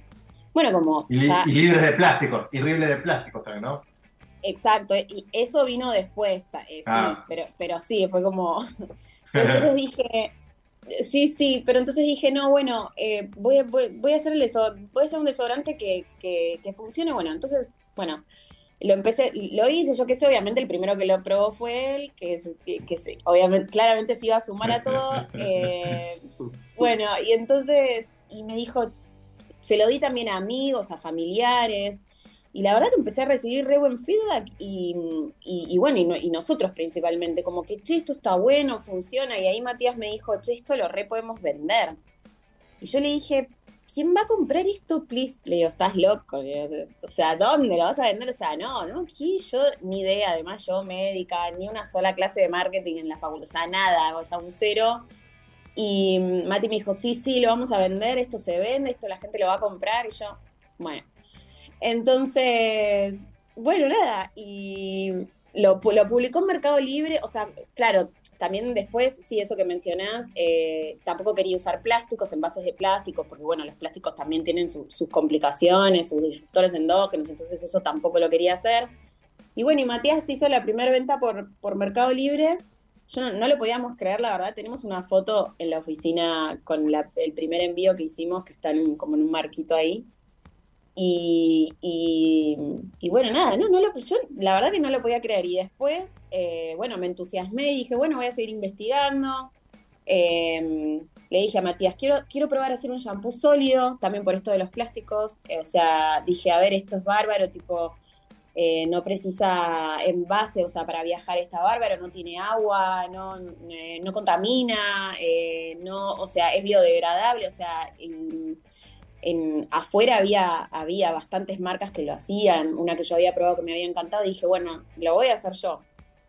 Y, bueno, y Mate me animó todo, sí, hacelo, dale, bueno, y ahí lo hice, empecé a probar fórmulas y probé un montón de, acá en mi, acá en mi casa, probando, probando, probando, probando con no sé qué, bueno, hasta que salió una fórmula que la verdad quedó, quedó buenísima, y, bueno, Matías, lo, Matías ya había hecho una, a todo esto ya habíamos dado un pasito más, Matías había hecho una página web donde teníamos unos botoncitos ahí malísimos que la gente apretaba, bueno, no sé cómo hacíamos, pero vendíamos y el shampoo sólido recontra pegó, la gente lo re empezó a comprar, se ve que el mercado estaba como, como esperando, yo sinceramente yo pensaba que, que, era la única que, que me iba a interesar eso, pero se empezó a recontravender y bueno, nada, la historia es que después finalmente Matías hacía su trabajo y después en paralelo llevaba toda la parte comercial, hacía los costos, bueno, todo lo que implica, ¿no es cierto? Llevar adelante un negocio. Llevar adelante un negocio, yo no tenía idea, además no me importaba.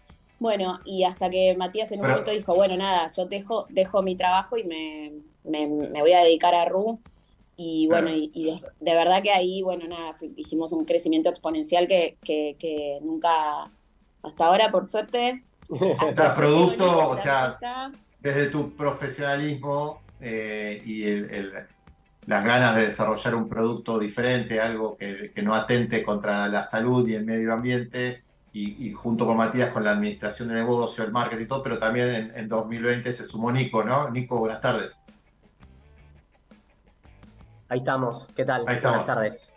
¿Qué tal? Muy buenas tardes. Vos hay partner también de, de RU, ahí está el equipo completo, ¿no? O sea, los, tres, o tengo alguno más escondido, por favor. Ah, hay más gente, por suerte, que colabora con nosotros, pero, pero, pero en lo que es gerencial somos nosotros tres. en 2021 se sumó Nico, en 2021, ah, corrijo. Pensé, tenía, pensé que era el 2020. Había leído 2020, 2021, así es, sí. Y, el, aporte profesional, eh, o sea, entre, los tres, digamos, ya se encarga de, más allá del desarrollo de productos y, bueno, obviamente de todas las bondades, eh, la administración, el marketing, las ventas, o sea, empezaron a darle forma ya, eh, bueno, las finanzas de la empresa le empezaron a dar forma a la compañía, ¿no? Sí, tal cual. Tal cual, tal cual. O sea, primero el primer pasito que dimos eh, antes de la incorporación de Nico fue inscribir nuestros productos en Almat en 2020, o sea que ya habíamos complejizado un poco más la línea, eh, que eso nos permitió empezar a crecer también más en, puntos de venta acá, más allá de los clientes finales que ya nos compraban, porque imagínate que hacíamos, como te dijo Lula, la cocina de casa, todo. Después fuimos cambiando la forma, siempre cuidando las formas de, producción, pero esto fue como un paso muy grande. Y, bueno, en, 2000, en 2021, después de todo esto, fue Nico, que, que, es compañero mío del colegio, que me contactó y me dijo, che, ¿por qué no probamos llevar esto afuera? ¿Estás preparado? Y yo le dije, no, pero, pero si me ayudas, obviamente que lo podemos hacer. Y, bueno, sí, en 2021 eh, empezamos a, trabajar en conjunto y ver qué, qué, mercados o qué cosas podíamos, digamos, a dónde lo podíamos llevar. Y bueno, y tuvimos la suerte y, el atrevimiento de, querer probar Estados Unidos. Y, pero le quiero también hacer un poquito la palabra a Nico, pues si no es, un monólogo de este lado. Sí, sí. Bueno, no, como dice Mati, yo me sumé en 2021, em, así medio atrevidos, llevando los productos, eh, obviamente habilitados por ANMAT y sin necesidad de ser ahí eh, registrados en el FDA. Em, la verdad que, obviamente, por ser completamente naturales y todas las bondades que ya hablaron, eso hizo un poco más eh, fácil la posibilidad de, poner los productos en Amazon y que se empiecen a, vender. Sinceramente, al principio fue, bueno, cuando se hará la primera venta, eh, costó un poquito hasta, hasta pulir bien los, los listings y, demás y llevar toda la información al, inglés, ¿no? Obviamente. Eh, y ahí arrancó a moverse orgánicamente. Luego jugamos un poquito más, nos la jugamos un poquito más y, nos contactamos con algún que otro distribuidor eh, y llegamos a tener un contacto en, la cadena CBS, que seguramente la conoces Juan. Sí, sí, sí. Tiene, miles de miles de locales y muchas también subfranquicias de CBS. Y bueno, y dimos con la posibilidad, obviamente, porque el producto es, buenísimo, entonces eh, eso, eso mismo hizo que la, gente de compras de esta cadena lo pruebe, le gustó, lo compró y dijo, bueno, vamos a hacer una prueba. La prueba eh, ya lleva, bueno, iba a ser por tres meses, pero ya lleva cinco o seis, prácticamente en 19, 20 locales de, la, de Florida, de la cadena de Navarro. Y bueno, eh, a partir de enero vamos a estar en Florida, California y Texas eh, en, CBS, en los locales de CBS, así que bueno, ahí nos estamos preparando para, dar ese paso. ¿Y con qué productos van a estar? ¿Y, dónde los producen?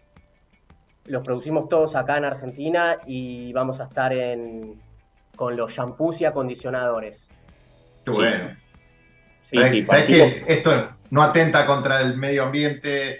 Eh, son ecológicos, están buenísimos y me imagino que lo habrán ya testeado o, intentado, pero por ejemplo, para, no la Argentina, como, como por esto de Estados Unidos está buenísimo y obviamente en otro tipo de moneda y entrar, pero en, Argentina, en Argentina ¿cómo, cómo, cómo les va y por dónde distribuyen?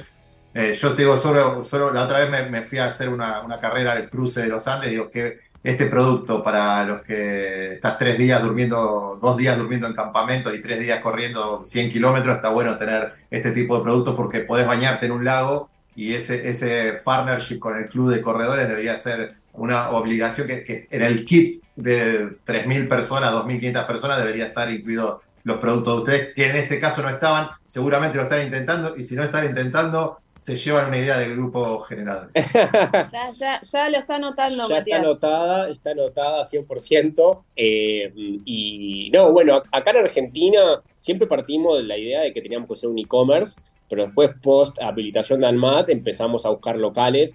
Había un público, eh, digamos, muy interesado en nuestro tipo de productos, en dietéticas, porque la mayoría de la gente que va a una dietética suele mirar mucha etiqueta, es un poco más consciente de lo que come, de lo que compra. Entonces había un público ahí y en, y en 2021 fue un boom, todas las dietéticas empezaron a poner increíblemente, uno iba a comprarle así una, tontera tal vez, pero iba a comprar, no sé, almendras o, barritas de cereal o lo que fuera dietética, pero bueno, ahora la gran mayoría tiene un espacio de cosmética natural. Sí. Y, bueno. Nos, toca eso, ¿eh? Estamos justo hace dos semanas, no, dos semanas, tres semanas, bueno, no sé, que hace un par de semanas entrevistamos a un distribuidor de alimentos, tal vez ya lo tienen ustedes con un distribuidor, pero si no, los ponemos en contacto y tenemos un distribuidor de alimentos saludables, justamente, que tiene como 500 productos, 600 productos, no recuerdo cuántos productos tenía, que se ocupa justamente de eso, eh, tiene toda la, parte de distribución y hacen venta también para clientes eh, de, este tipo de productos. Claro, y bueno, ahí empezamos a hacer obviamente las primeras, las primeras eh, bueno, incorporaciones a distribuidoras o venta directa locales. Em, y bueno, a ver, eh, las dietéticas igual es un rubro que abren muchas y cierran lamentablemente también muchas también, pero, pero hay un montón, hay, en, en, Capital sobre todo hay una cada esquina casi. Entonces empezamos a crecer ahí y, bueno, y ya el año pasado empezamos a ponerle foco también un poco al rubro farma, porque empezábamos a ver que ya había otro tipo de cliente que estaba o sea, abriéndose a la posibilidad de consumir un producto natural como el nuestro y no ir a uno de un shampoo o acondicionador tradicional de las marcas de supermercado. Eh, entonces empezamos a tocar algunas puertas. Hoy le vendemos a 30 sucursales del grupo Pharmacity, por ejemplo entre tres modelos de negocio distintos que tienen. Uno son de dietéticas, bueno, Simplicity, Pharmacity, etcétera. Estamos, y estamos empezando a, aparecer también en otras farmacias que ya es un público tal vez que va a buscar otro tipo de, productos, pero ya empieza a, estar un poco más permeable. Em, y, bueno, y la, la, verdad es que vamos ahí creciendo también con distribuidores que nos colaboran mucho para lo que es básicamente la logística, eh, y por supuesto seguimos metiéndole también a, nuestra propia tienda, a nuestro propio e-commerce. Eh, con, lo de, con lo de Estados Unidos, con Nico, como dijo, sí, vamos a estar ahora en, más o menos un poco más de 200 sucursales de, de, CBS. Y, bueno, estamos probando también en otros mercados, eh, tenemos algunas pruebas hechas en Colombia, en Emiratos Árabes a través de un distribuidor. Este, lo, que, lo que vemos es que estos dos pilares que tienen nuestros productos, que son la salud, que la pone Lu, eh, todo el conocimiento, y, mm, el medio ambiente, eh, la verdad es que eh, están, están, muy, muy, muy en boga a nivel mundial, o sea, hay, muy buenos números, de, gracias a Dios está creciendo mucho, con lo cual, y bueno, y con el crecimiento que también tenemos acá, nos permite empezar a, a, a hacer pruebas fuera de Argentina. Qué bueno, qué bueno. ¿Dónde, dónde está la, producción que tiene una planta de producción? ¿Cómo, cómo están, estructurados?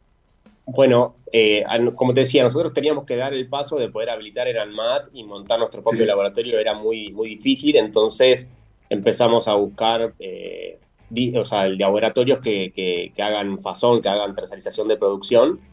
Y, y, bueno, y eso hoy en día estamos y trabajamos con, exclusivamente con un laboratorio que, tiene la particularidad de, haber hecho las cosas como nosotros queríamos, porque parte del proceso de la producción es artesanal.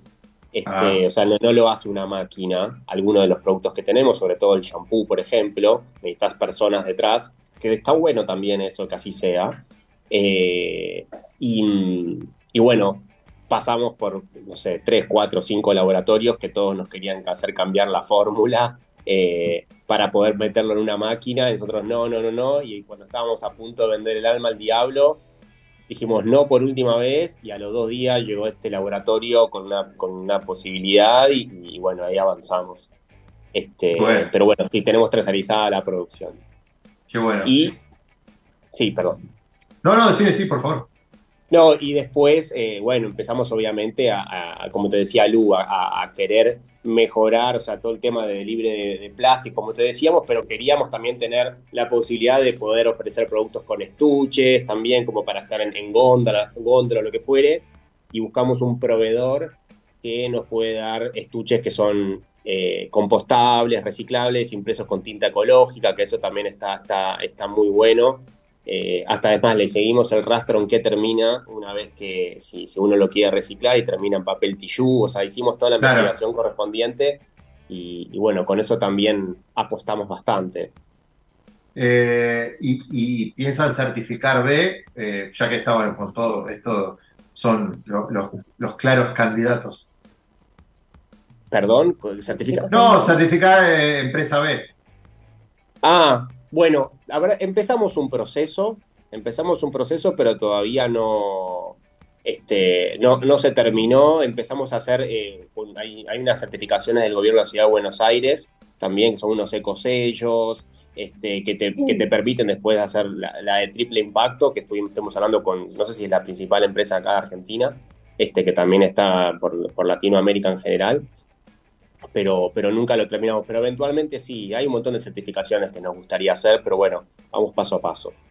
Claro, claro, claro. Y para, para todo lo que es el comercio exterior, digamos, ¿tenés alguna, Nico, exigen algo particular? que, se les haya complicado un poco en el camino o la verdad que las puertas se abrieron por justamente por lo, bueno del producto?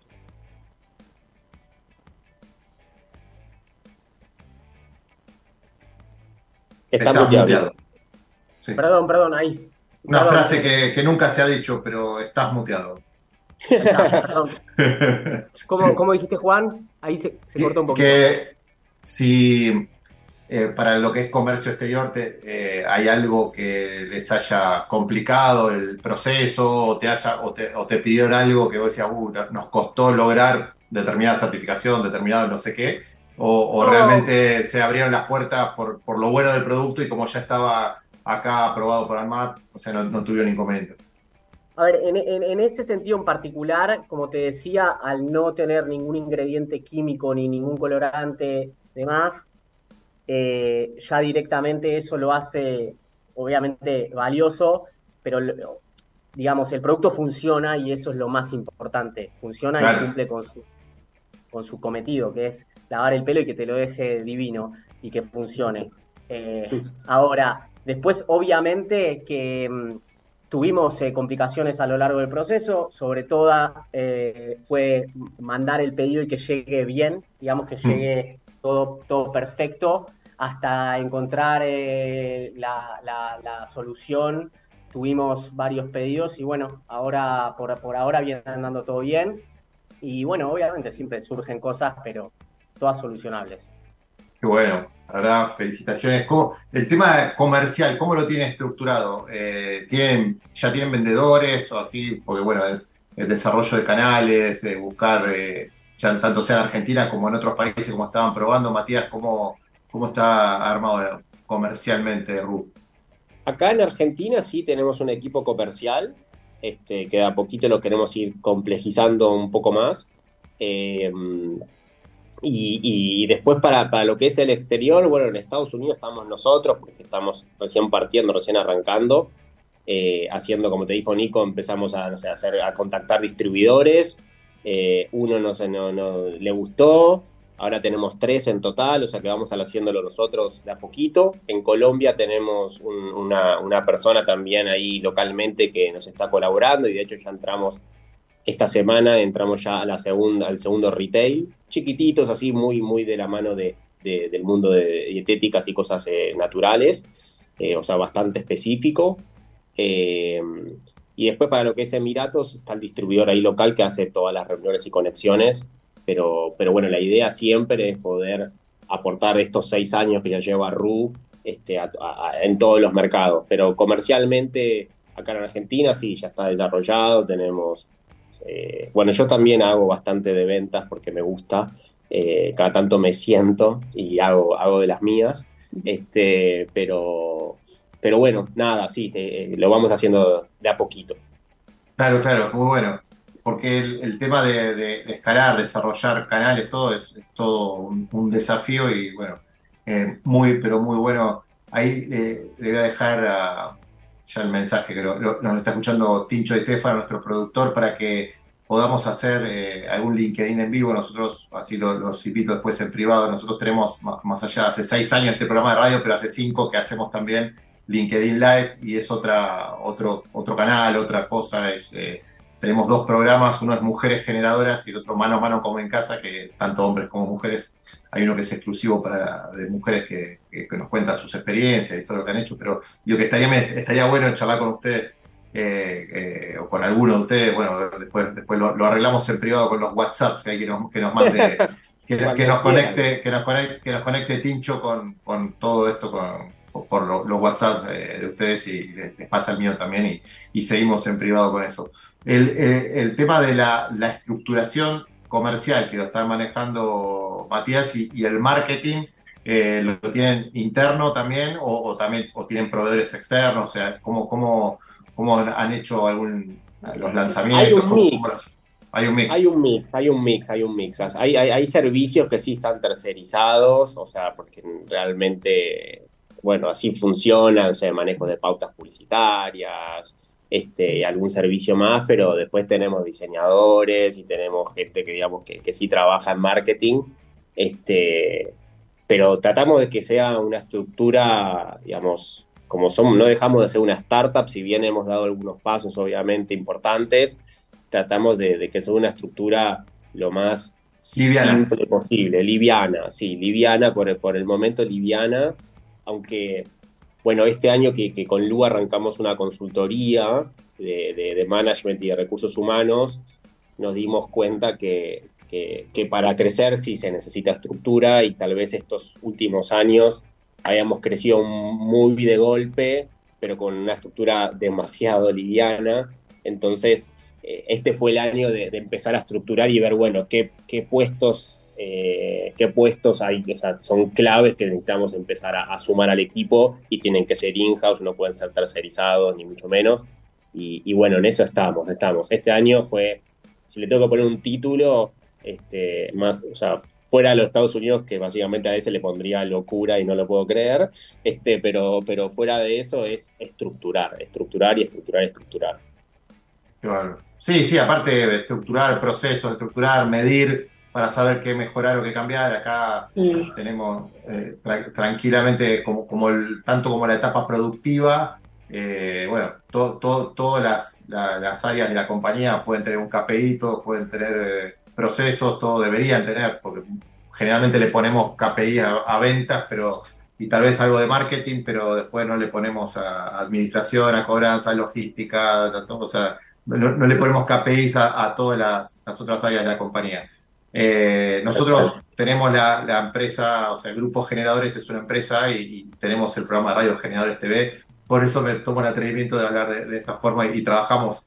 la idea nuestra es ser la caja de herramientas del pyme y del emprendedor. Entonces, por eso, y, tenemos tantos casos de vistos y, de gente que, por eso te decía, che, te, después los puedo conectar con el de con el distribuidor de alimentos eh, Green Co, de, alimentos saludables que tiene un montón de puntos, o tal vez los conoce, tal vez trabaja con ellos, pues son muy buenos y, bueno, y, otros como lo del club de corredores, bueno, me parece que debería ser algo que tenía que hacer porque eh, ahí tenés, que en este momento se está corriendo el cruce de los Andes, yo, yo lo hice el año pasado y tenés tres días y son creo que son 2.500, 3.000 personas que, duermen y, se meten en los lagos, pero no pueden ni shampoo, ni jabón, no pueden usar nada para, para no contaminar. Vos podés llevar tus alimentos, eh, tenés que llevarlo en bolsitas Ziploc, o sea, los geles que vas a tomar en botellitas, eh, los, todo lo que otras cosas que lleves, barritas de cereal, membrillo, lo que sea, sin papeles, sin nada, en bolsitas Ziploc para que después la bolsita te la quedás, pero no, para que no contamines nada, o sea, son súper estrictos, pero bueno, se me ocurre que un producto como el de ustedes debería comprarte de a miles y a cientos de miles y tenerlo en el kit que te dan como corredor cuando pagás muchísimo dinero en la inscripción, debería tener incluidos los productos naturales de ustedes. Esperamos el contacto, esperamos el contacto, de hecho. Esperamos, Por supuesto. te mando la factura ya impresa directamente. no, pero nosotros, grupo generadores, podemos aportar al ecosistema y eh, hay, varias cosas que son interesantes. Podemos eh, presentarle al presidente del Club de Corredores y, a ver si pueden hacer algo y, que él los derive con la persona que corresponde. Así que me parece que es algo muy interesante. Súper bienvenido. Justo ahora, ahora están en, el sur, pues se está corriendo esa carrera que yo este año no, participé, pero se está corriendo justo esa carrera en este momento. Pero como esas hay otras, ¿no? Pero digo, esas se me ocurre por el tema de los lagos, de tanta gente junta, las inscripciones son eh, son caras, digamos, o tienen un valor interesante. Va gente de muchos países, o sea, les sirve para mostrar el producto en varios países, me parece que es algo que todos ganarían ahí. Pero, pero bueno, eso para hablarlo, después lo charlamos en privado, no hay ningún problema. Pero, y los presentamos con, todo, con todo gusto, como presentamos a, siempre a todos los que podemos conectar. Esto es la idea, eh, hacer puentes con, los. Eh, sí, networking, hacer puentes con los las pymes, los emprendedores, entre, entre todos nos ayudamos y salimos adelante. Así que ojalá que, que eso así suceda. ¿Cómo, ¿Cómo, se ven de acá a, tres años? O sea, ¿qué, ¿cuáles son los próximos pasos de ustedes? Más allá que ya tener eh, lo de Emiratos y obviamente Estados Unidos y este crecimiento, pero eh, ¿dónde llegamos? ¿Más productos? Eh, ¿Lugos? ¿Cómo estás con el tema de, de los productos, Lucía? Perdón, eh, con el tema de los productos. bueno, tengo un montón de, ideas, tengo infinitas, y en carpeta tengo un par de un par, no, bastantes productos como para, para desarrollar, ya, ya van a ser para el año que viene. Tal vez eh, para este año pueda sacar un jabón para el cuerpo, que es como lo que nos faltaría como para cerrar el, kit de baño, pues tenemos un jabón para la cara, pero no para el cuerpo. Em, pero bueno, yo soy la verdad bastante hincha, investigo bien los ingredientes, no me gusta tampoco un producto que esté, tenga muchos ingredientes, entonces es como que, y obviamente también tienen que ser todos naturales, entonces bueno, eh, a eso me dedico yo, a investigar y bueno, y, hacer pruebas de, pruebas de desarrollo. Ahora tenemos el jabón para el cuerpo que está en prueba, pero creo que en, no sé si en dos semanas ya seguro, creo que lo podremos lanzar. Y después, bueno, me encantaría a mí ampliar la línea en todo, en hacer maquillaje. Ah, eso te iba a preguntar, justamente. Sí, me encanta. Maquillaje, Eso para mí es un gran desafío porque, perdón que te interrumpí, pero te voy a hablar como. Yo soy un señor grande. Te voy a hablar como papá. Eh, eh, tengo, dos, tengo dos niñas, una de 11 y una de 13, y, cuando ves que tu, tu, hija le ves la piel divina, así, pues son nenitas, o sea, son nenas, o sea, y, y, ves porque las amiguitas que están con el maquillaje y se quieren maquillar, no, te vas a reventar la piel, no, es, innecesario. es, que me es muy gracioso lo que me estás mencionando, pues nosotros tenemos una sobrina, que es la hija de mi hermana, que es mi ahijada, y viene acá porque le encanta venir, viene todos los fines de semana. Y eh, obviamente fascinada con Ru, no sé qué, ay, eh, te, tenés que hacer esto, tenés que hacer lo otro, y es exactamente lo que me contaste, hace toda una rutina de skincare para la piel que yo la quiero matar, porque tal cual le veo la piel y le digo, Pía, por favor, no necesitas ponerte nada, pero bueno. Nada, bueno. Pero bueno, ellas, están, son, ellas son muy target, ¿no es cierto?, de, de, de, de ese marketing eh, ella tiene 12, o sea, imagínate. sí, lo mismo, sí. Por eso, entonces sé, lo que me hablas, pero es tan así que yo le dije, voy a hacer un focus group con vos y tus amigas, pero ya lo tengo organizado, ¿eh?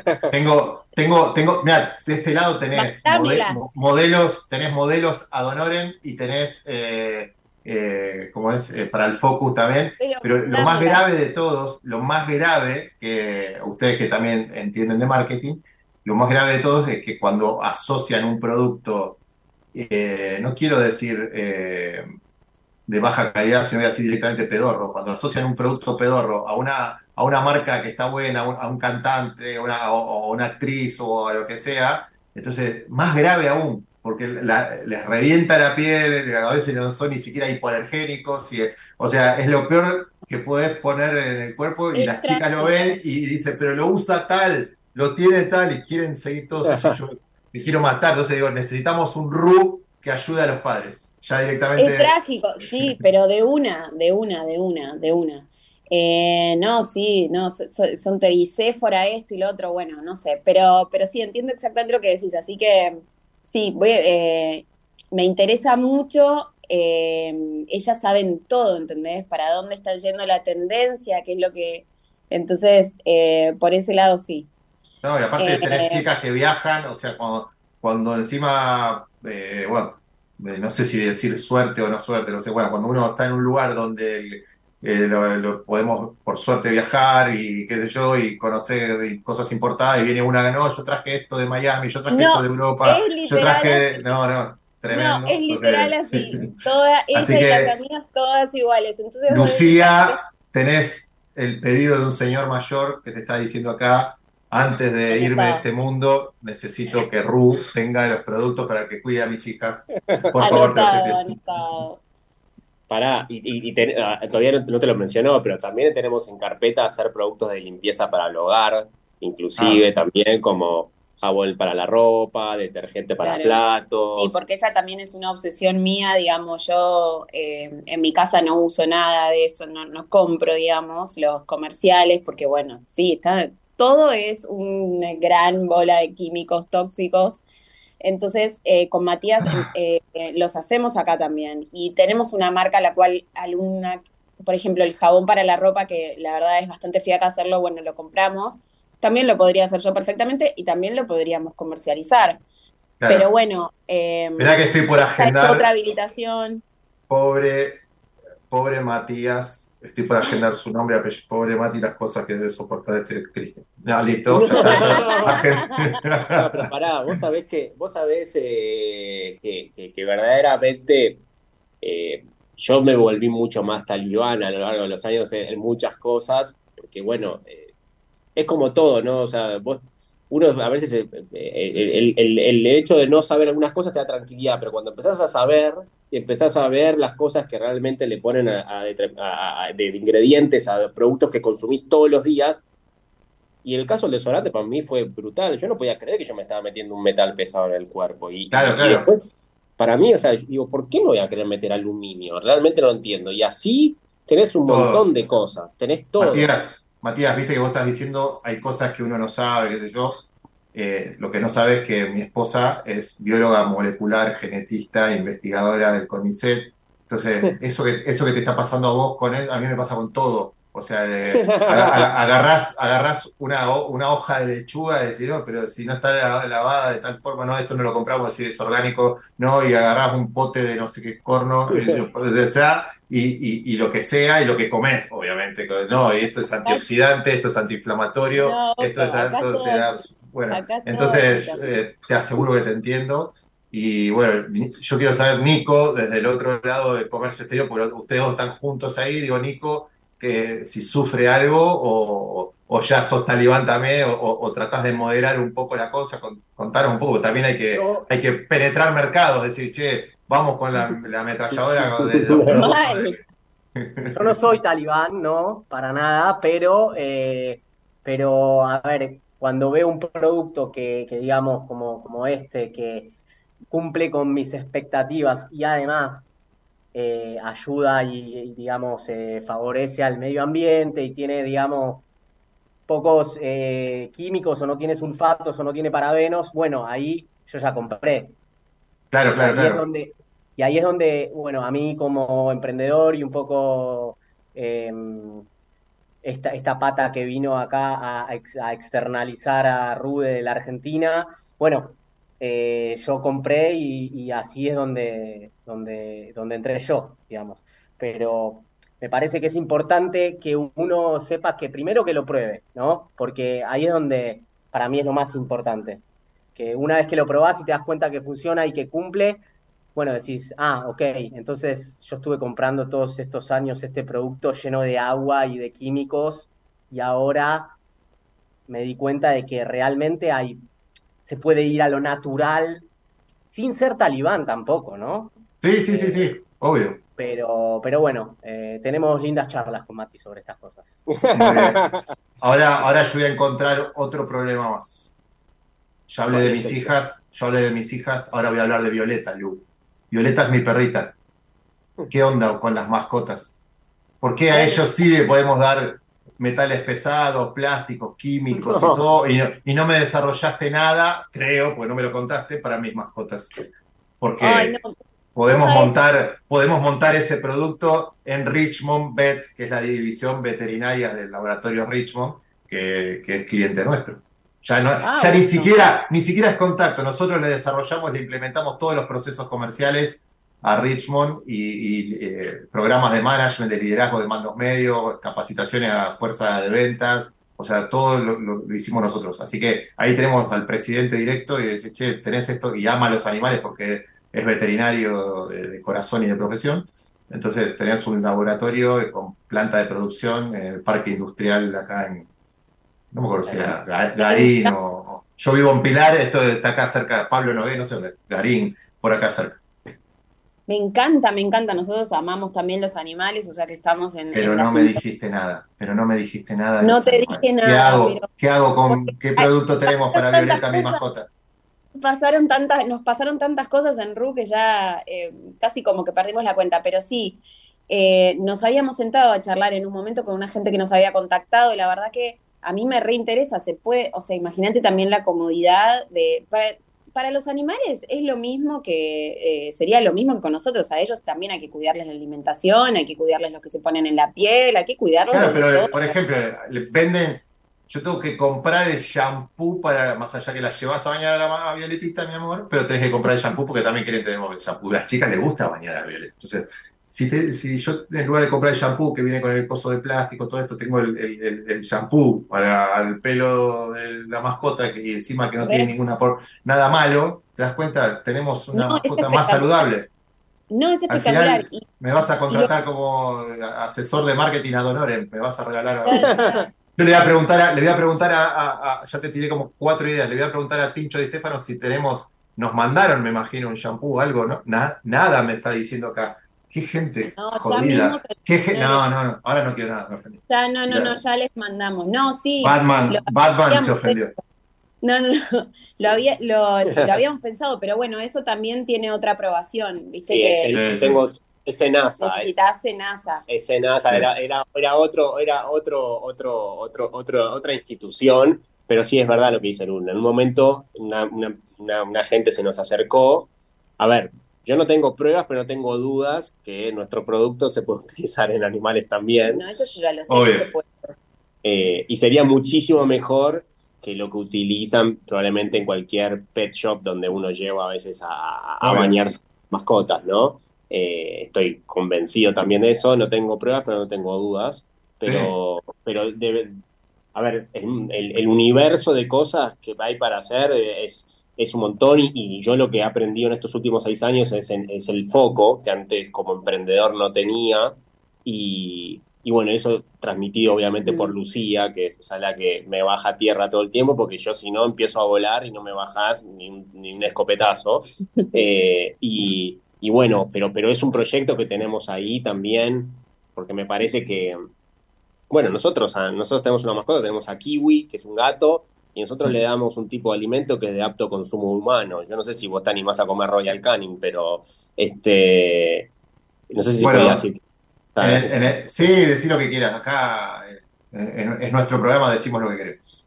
Ok, eh, pero, pero, pero nosotros le compramos uno que es apto consumo humano, por ejemplo, Claro. este, eh, que, que, que apareció, aparecieron como dos marcas en Argentina, fuera de, de- de que yo agarro y le, tal vez le cocine algo yo, ¿no? Pero digo, fuera de eso, si uno quiere la facilidad de ya el producto, etcétera, etcétera, eh, hay algunas ya marcas que aparecen, con lo cual sería un muy buen mix también tener, bueno, si puede tener un perro que le esté dando, no sé, apto, eh, un alimento de apto consumo humano, ¿por qué no lo voy a bañar con un shampoo natural?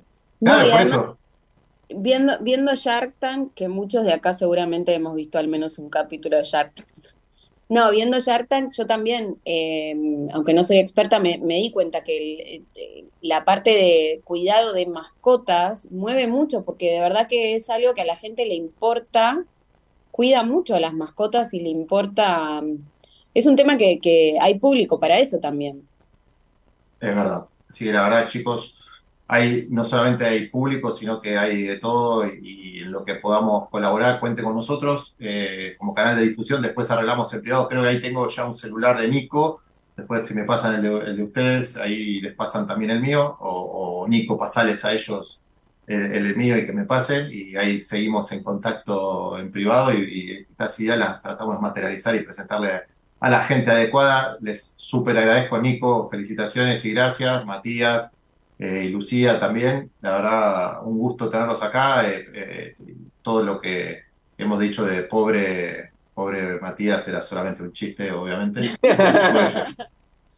Bueno, en realidad no, era chiste, yo también soy pobre, así que la verdad que me, me tienen, me tienen cortito acá con todas las cosas, los alimentos, todo, pero, pero por favor solucion- solucionen el tema de los maquillajes y las mascotas, por favor.